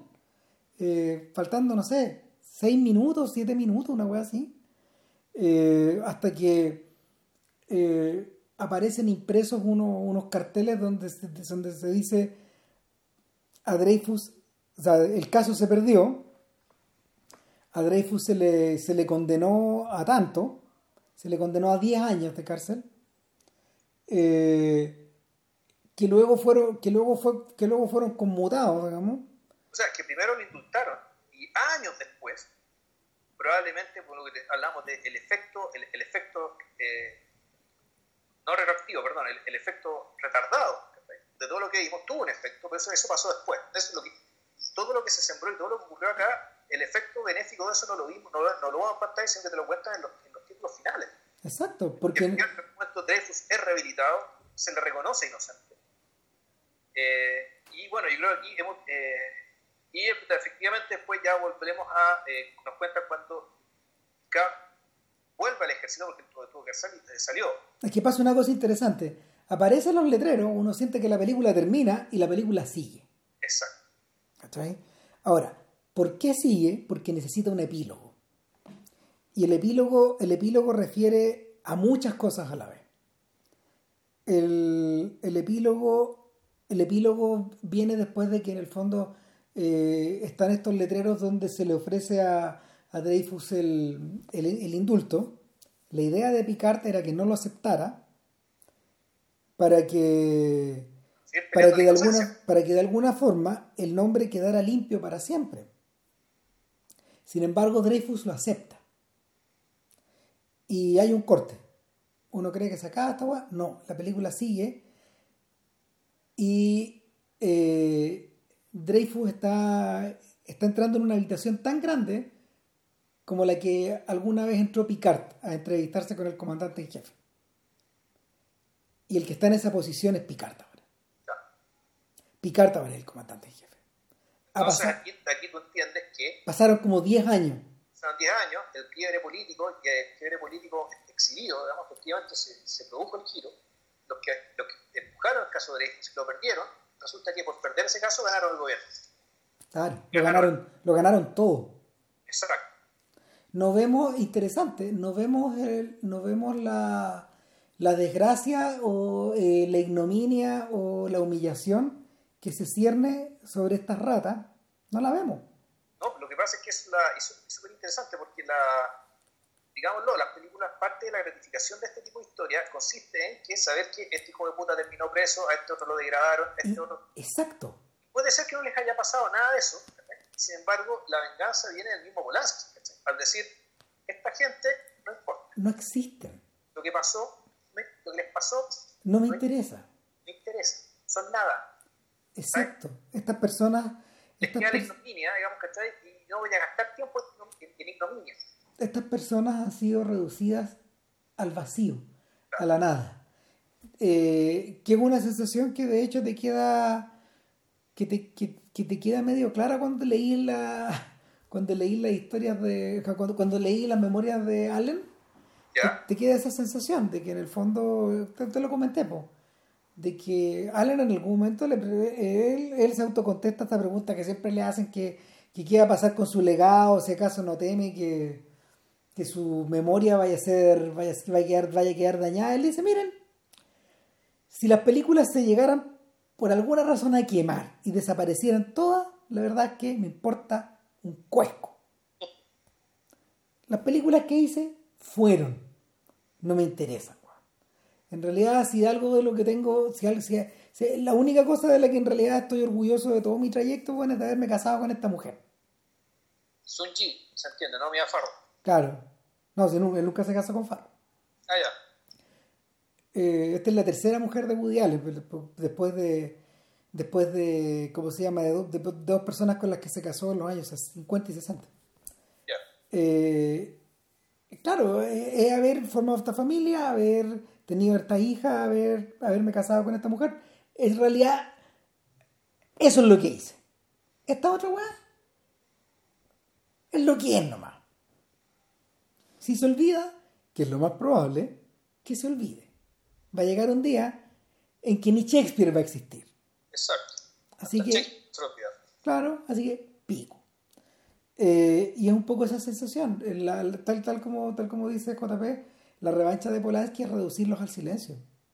Van a quedar las obras, van, en este caso, pero, y si quedan las obras está lo mismo al final. El, el, asunto es que Picard recibe a un Dreyfus que, que llega muy serio, muy, muy serio. Eh, lo saluda. Eh, Su uniforme. Los, el, creo comandante a esta altura. A esta altura, y Dreyfus viene a protestar. Dreyfus dice, la verdad es que quiero que se me rebaje el... Quiero que se me rebaje la... Mm, ya, era que... No, no, eh, lo que pasa es que, lo que, pasa es que Dreyfus alegaba que en su ascenso, que fue un ascenso de dos rangos, se contabilizó el periodo en que él estuvo preso. Y eso, eh, eso es ilegal, dice Dreyfus. En ese periodo legalmente yo no formé parte del ejército, por lo tanto no tengo derecho a este rango, no tengo derecho a este sueldo y no voy a tener derecho a la pensión que me da este sueldo. No, yo, yo, entendí que era otra cosa lo que está reclamando y al revés, él está reclamando respecto que eh, el, año, los años que ellos que estuvieron castigados, tanto Picard como Dreyfus fueron tratados de manera similares, por lo tanto Picard pudo ascender porque los años que estuvo castigado sí se les consideraron como parte de su, como parte de su trayectoria, en cambio Dreyfus no. No, no, no, no. No le parecía justo. No, es al revés. No, no, es así. ¿Sabes por qué? Porque el, la razón que da Picard es que sabe que no puedo pedir esto, esto es posible porque esto implica que ahora estamos trabajando con nuestro beneficio. No, pero, pero, pero en ningún momento Dreyfus habla de Picard, habla de él. Si en el fondo es una Este es el último gesto de honestidad de Dreyfus. Ya, sí que yo lo entendí como que no. Yo, entendí que No, yo, lo entendí como yo lo entendí como el último gesto de honestidad de Dreyfus, donde buen dice, no me merezco esta weá. No, no, al revés, dice, yo me merezco un poco más que esta weá porque usted mismo lo trataron de otra manera. Y esto no tiene que ver porque Dreyfus son winners, sino que muestra la misma cuadratura de cabeza Ah, y la, cla- claro, no, no, no, yo, yo lo entiendo al revés. la misma apertura cuando al principio de la película, cuando Dreyfus fue alumno de Picard y en uno de los, en uno de los flashbacks que tiene Picard cuando está haciendo el caso, cuando está empezando el caso. Es que, claro, Dreyfus le dice, oiga, pero usted, ¿por qué no me pone las, las notas que los otros, los, que los otros capitanes me ponen? ¿Acaso es porque soy judío? Dreyfus, muy, muy derecho y muy frontal, de pregunta, ¿está? reclamando por, por- por algo que es justo respecto que, que él cree merecer.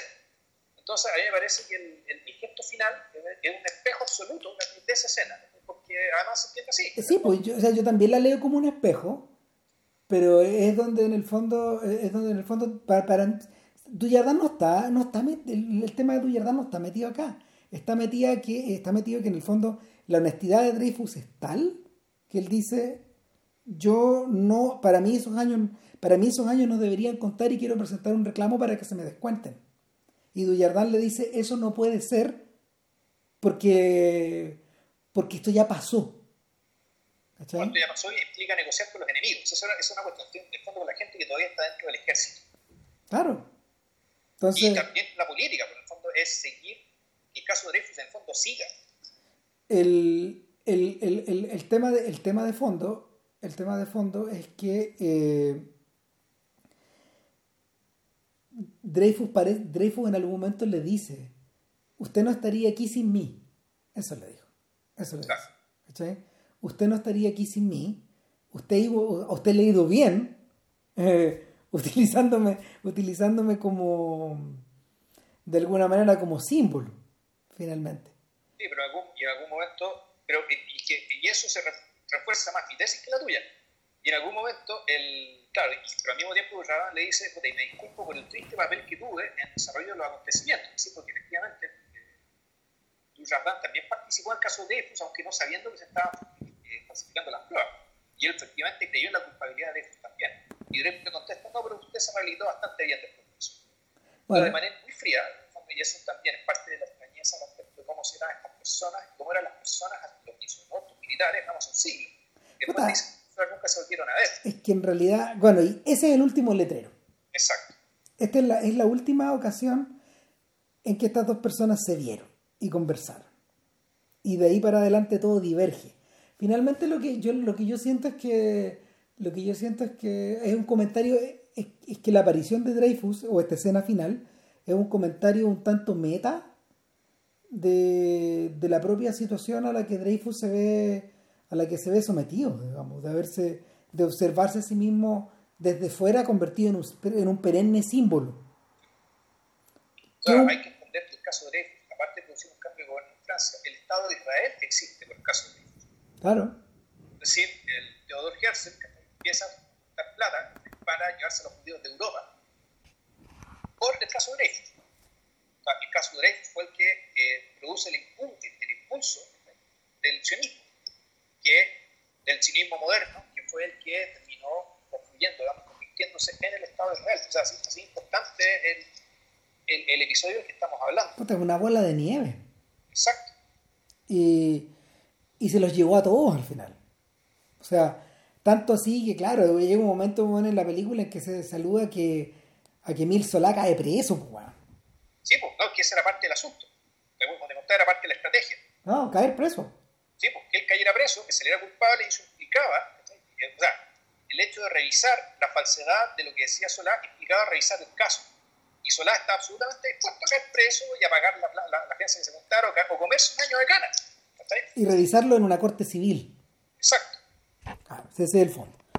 Ahora bien, eh, como, como atando, atando los cabos finales de, de la historia, Lo que pasa es que hay un cabo que no hemos atado y que, que no hemos mencionado y que hemos eh, omitido, precisamente porque que uno podría criticar de la película que este es un cabo que no tiene relación con la historia, que es la relación de pareja que, que tiene Picard con, una, con la esposa de un político francés, interpretado por la esposa de Polaski, o sea, sí, por eh, Emmanuel Seigné, y que, eh, que aparece en momentos súper precisos. En el fondo es una, es una, es una hebra de la película que por una parte te quiere mostrar un aspecto de la vida ética que es importante, digamos, en términos de que es un personaje un poco más complejo lo que vemos, que toda su implicación en este caso también tuvo consecuencias respecto a la historia. O sea, lo que pasa es que el, yo creo que la, el, personaje de, la de, Manuel Señé como la, como la amante de como la amante galante de, de, de Picard, toda esta gente tenía amantes de hecho.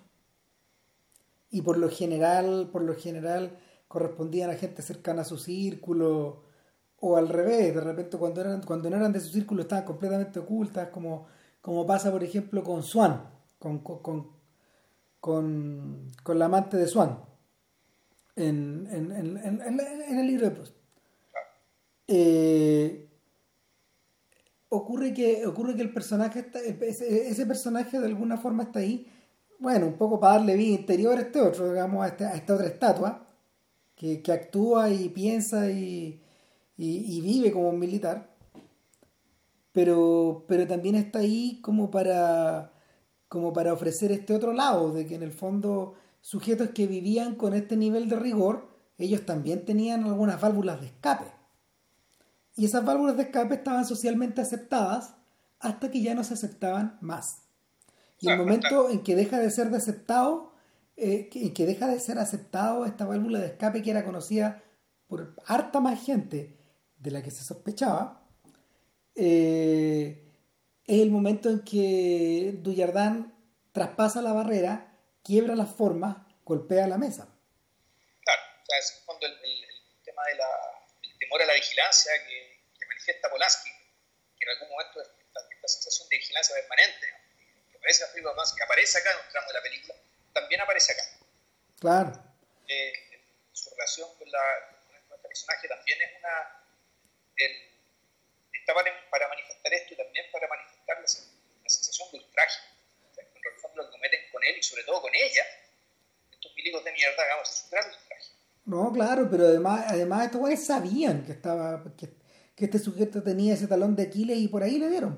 Exacto, lo, vieron ahí y, y claro, y más canallesco pensando que dentro de todo, dentro de todo este cagazo, ella era un inocente, ella no tenía idea de que estaba metido mm. Ahora, eh, el, la presencia de Señé también sirve para, para, dar pie a una visión de la intimidad, por ejemplo, o de, o de, la, o de la vida en común, o de la vida, o de la vida en sociedad, donde esta gente, como, como, como habíamos comentado, de hecho, antes del podcast, se nos revelan como unos marcianos,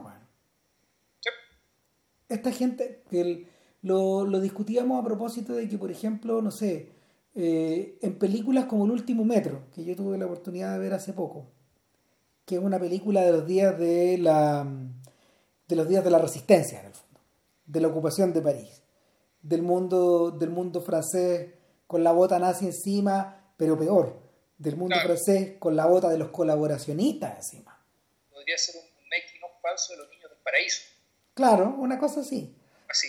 Bueno, el asunto es que eh, en, eh, ese mundo no nos resulta ajeno Truffaut, lo filma evidentemente con una perspectiva con una perspectiva contemporánea, pero lo hace con el mismo rigor o con un rigor muy similar, con el control de las emociones, con, una tremenda dignidad, con una tremenda distancia sobre estos personajes. Nunca se acerca demasiado. Eh, es muy bello el efecto de distanciamiento, de hecho, que, le impone Truffaut al retrato de esa época en que él era un niño. No está no está dirigida con la emoción, de hecho, con la que está dirigido los, los, 400 golpes, sino con la distancia de un adulto que observa esa época como, como un momento histórico ya. Eh, pero, esa, pero las reacciones de esa gente todavía nos resultan familiares.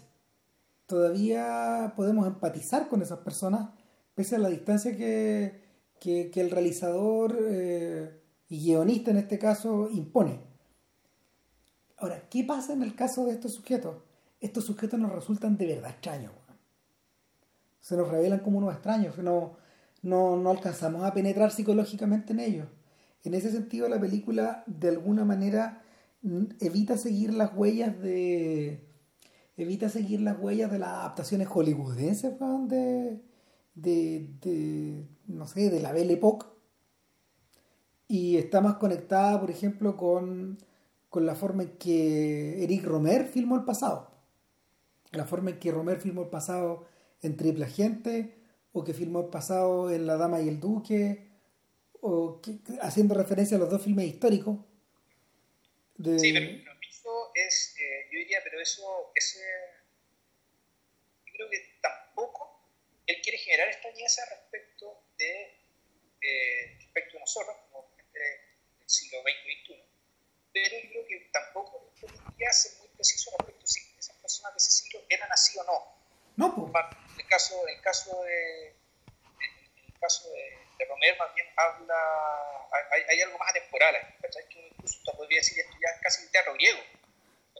El, el, lo, que, lo, que, lo, que pasa es que, lo que pasa es que en el caso de Romer la acción está presentada de una manera bien plana, deliberadamente plana. Exacto. y, esto se parece más, o, se parece más a Bresson, o se parece más incluso a las declamaciones de Strauss y, y, Es que ahí, hasta allá quería ir. ¿Cachai? a propósito de que, a propósito de hecho de que la de que la crónica de Ana Magdalena Baja anda dando vuelta, estaba dando vuelta por el mundo bueno, en una, en una versión restaurada. Eh, cuando uno observa la crónica de Ana Magdalena Baja, por ejemplo, eh, eh, evidentemente la distancia que, que, los cineastas ponen entre la gente que está siendo filmada y el espectador eh, insalvable.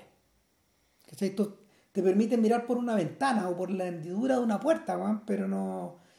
lo que hay hacia allá eh, eh, es el pasado que es infinitamente incognoscible. Y, por lo tanto, lo que tú tenías en pantalla es el marciano, es el modelo de Bresson. Interesante que en este caso está aplicado de manera inversa a lo que ocurre con el pianista, como te decía el otro día.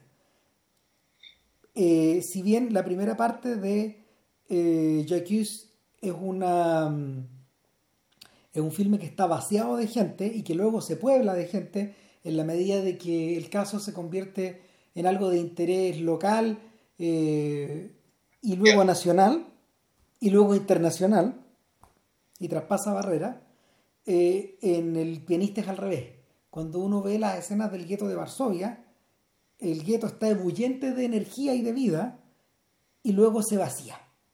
Y se vacía hasta que, hasta que queda el sujeto solo en una ciudad en ruina.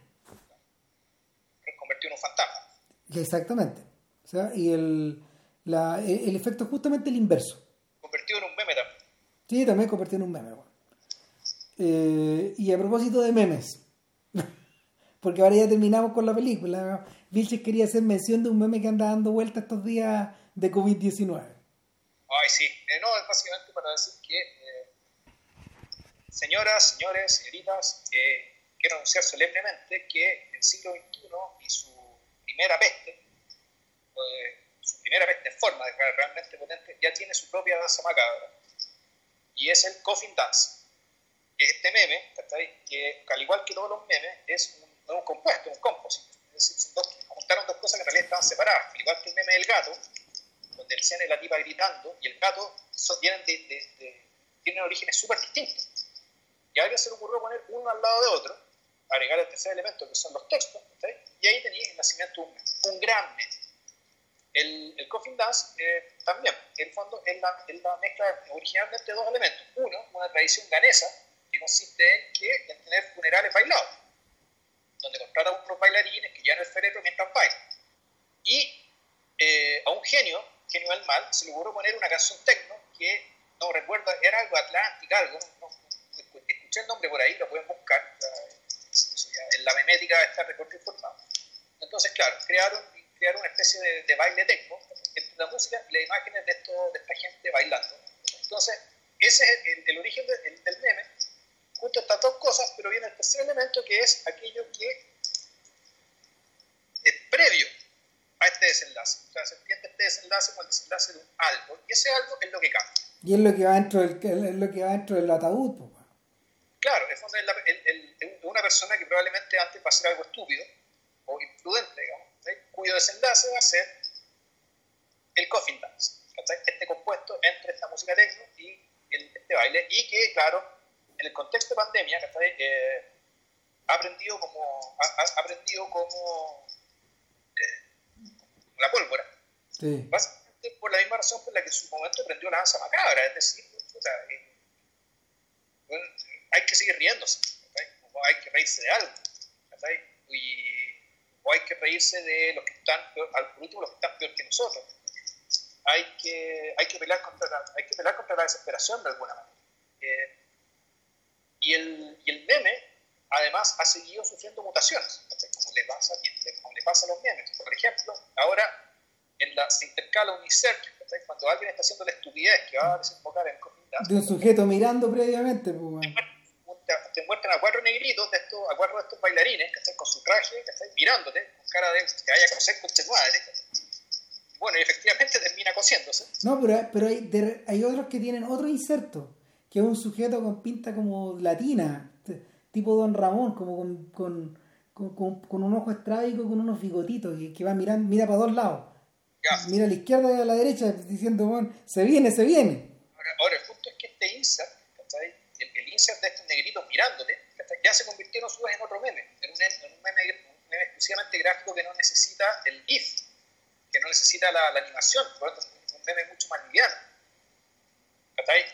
Y además ya vi otro, que ya la caga, que, eh, lo mismo, alguien está haciendo algo estúpido, eh, que era, no, era, claro, preso en una cárcel en Argentina, echando de la foco a un gendarme con una escopeta.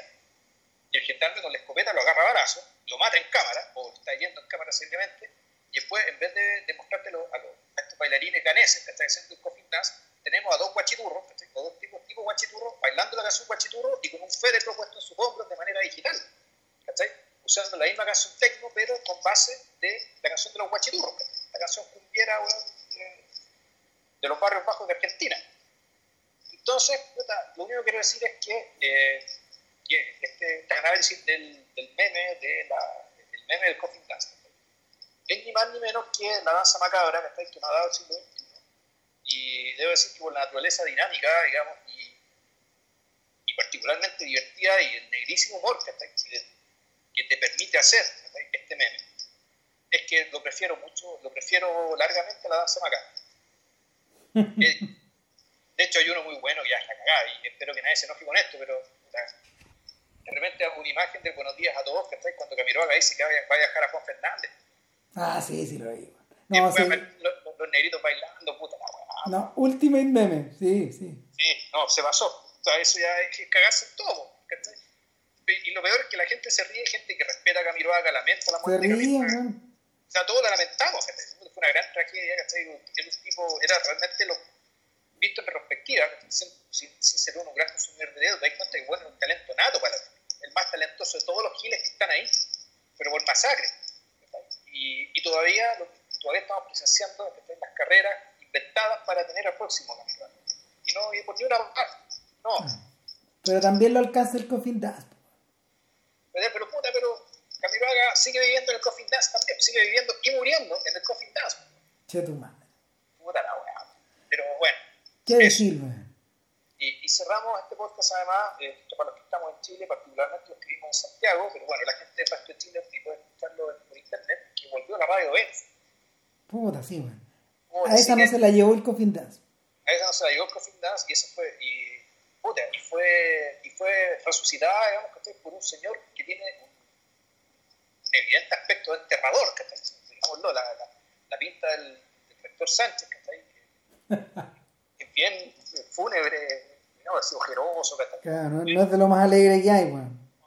Pero ese es solamente su aspecto. Es un señor que tiene bastante más capas, es bien interesante y además, digámoslo, la decisión de, rescatar a la radio de rescatar a la radio con casi el mismo equipo tenía la radio cuando se, cuando se cerró sus transmisiones, es de una grandeza, es, es grandeza. Esto, esto, no es cálculo ni político ni económico. Él, él, me imagino que él, él, era un auditor absoluto digamos, de la radio y dijo, ya, bueno, para la plata que maneja la universidad, que mantener la radio, y que la, que la radio tenga más la marca Universidad Católica, para adentro, listo.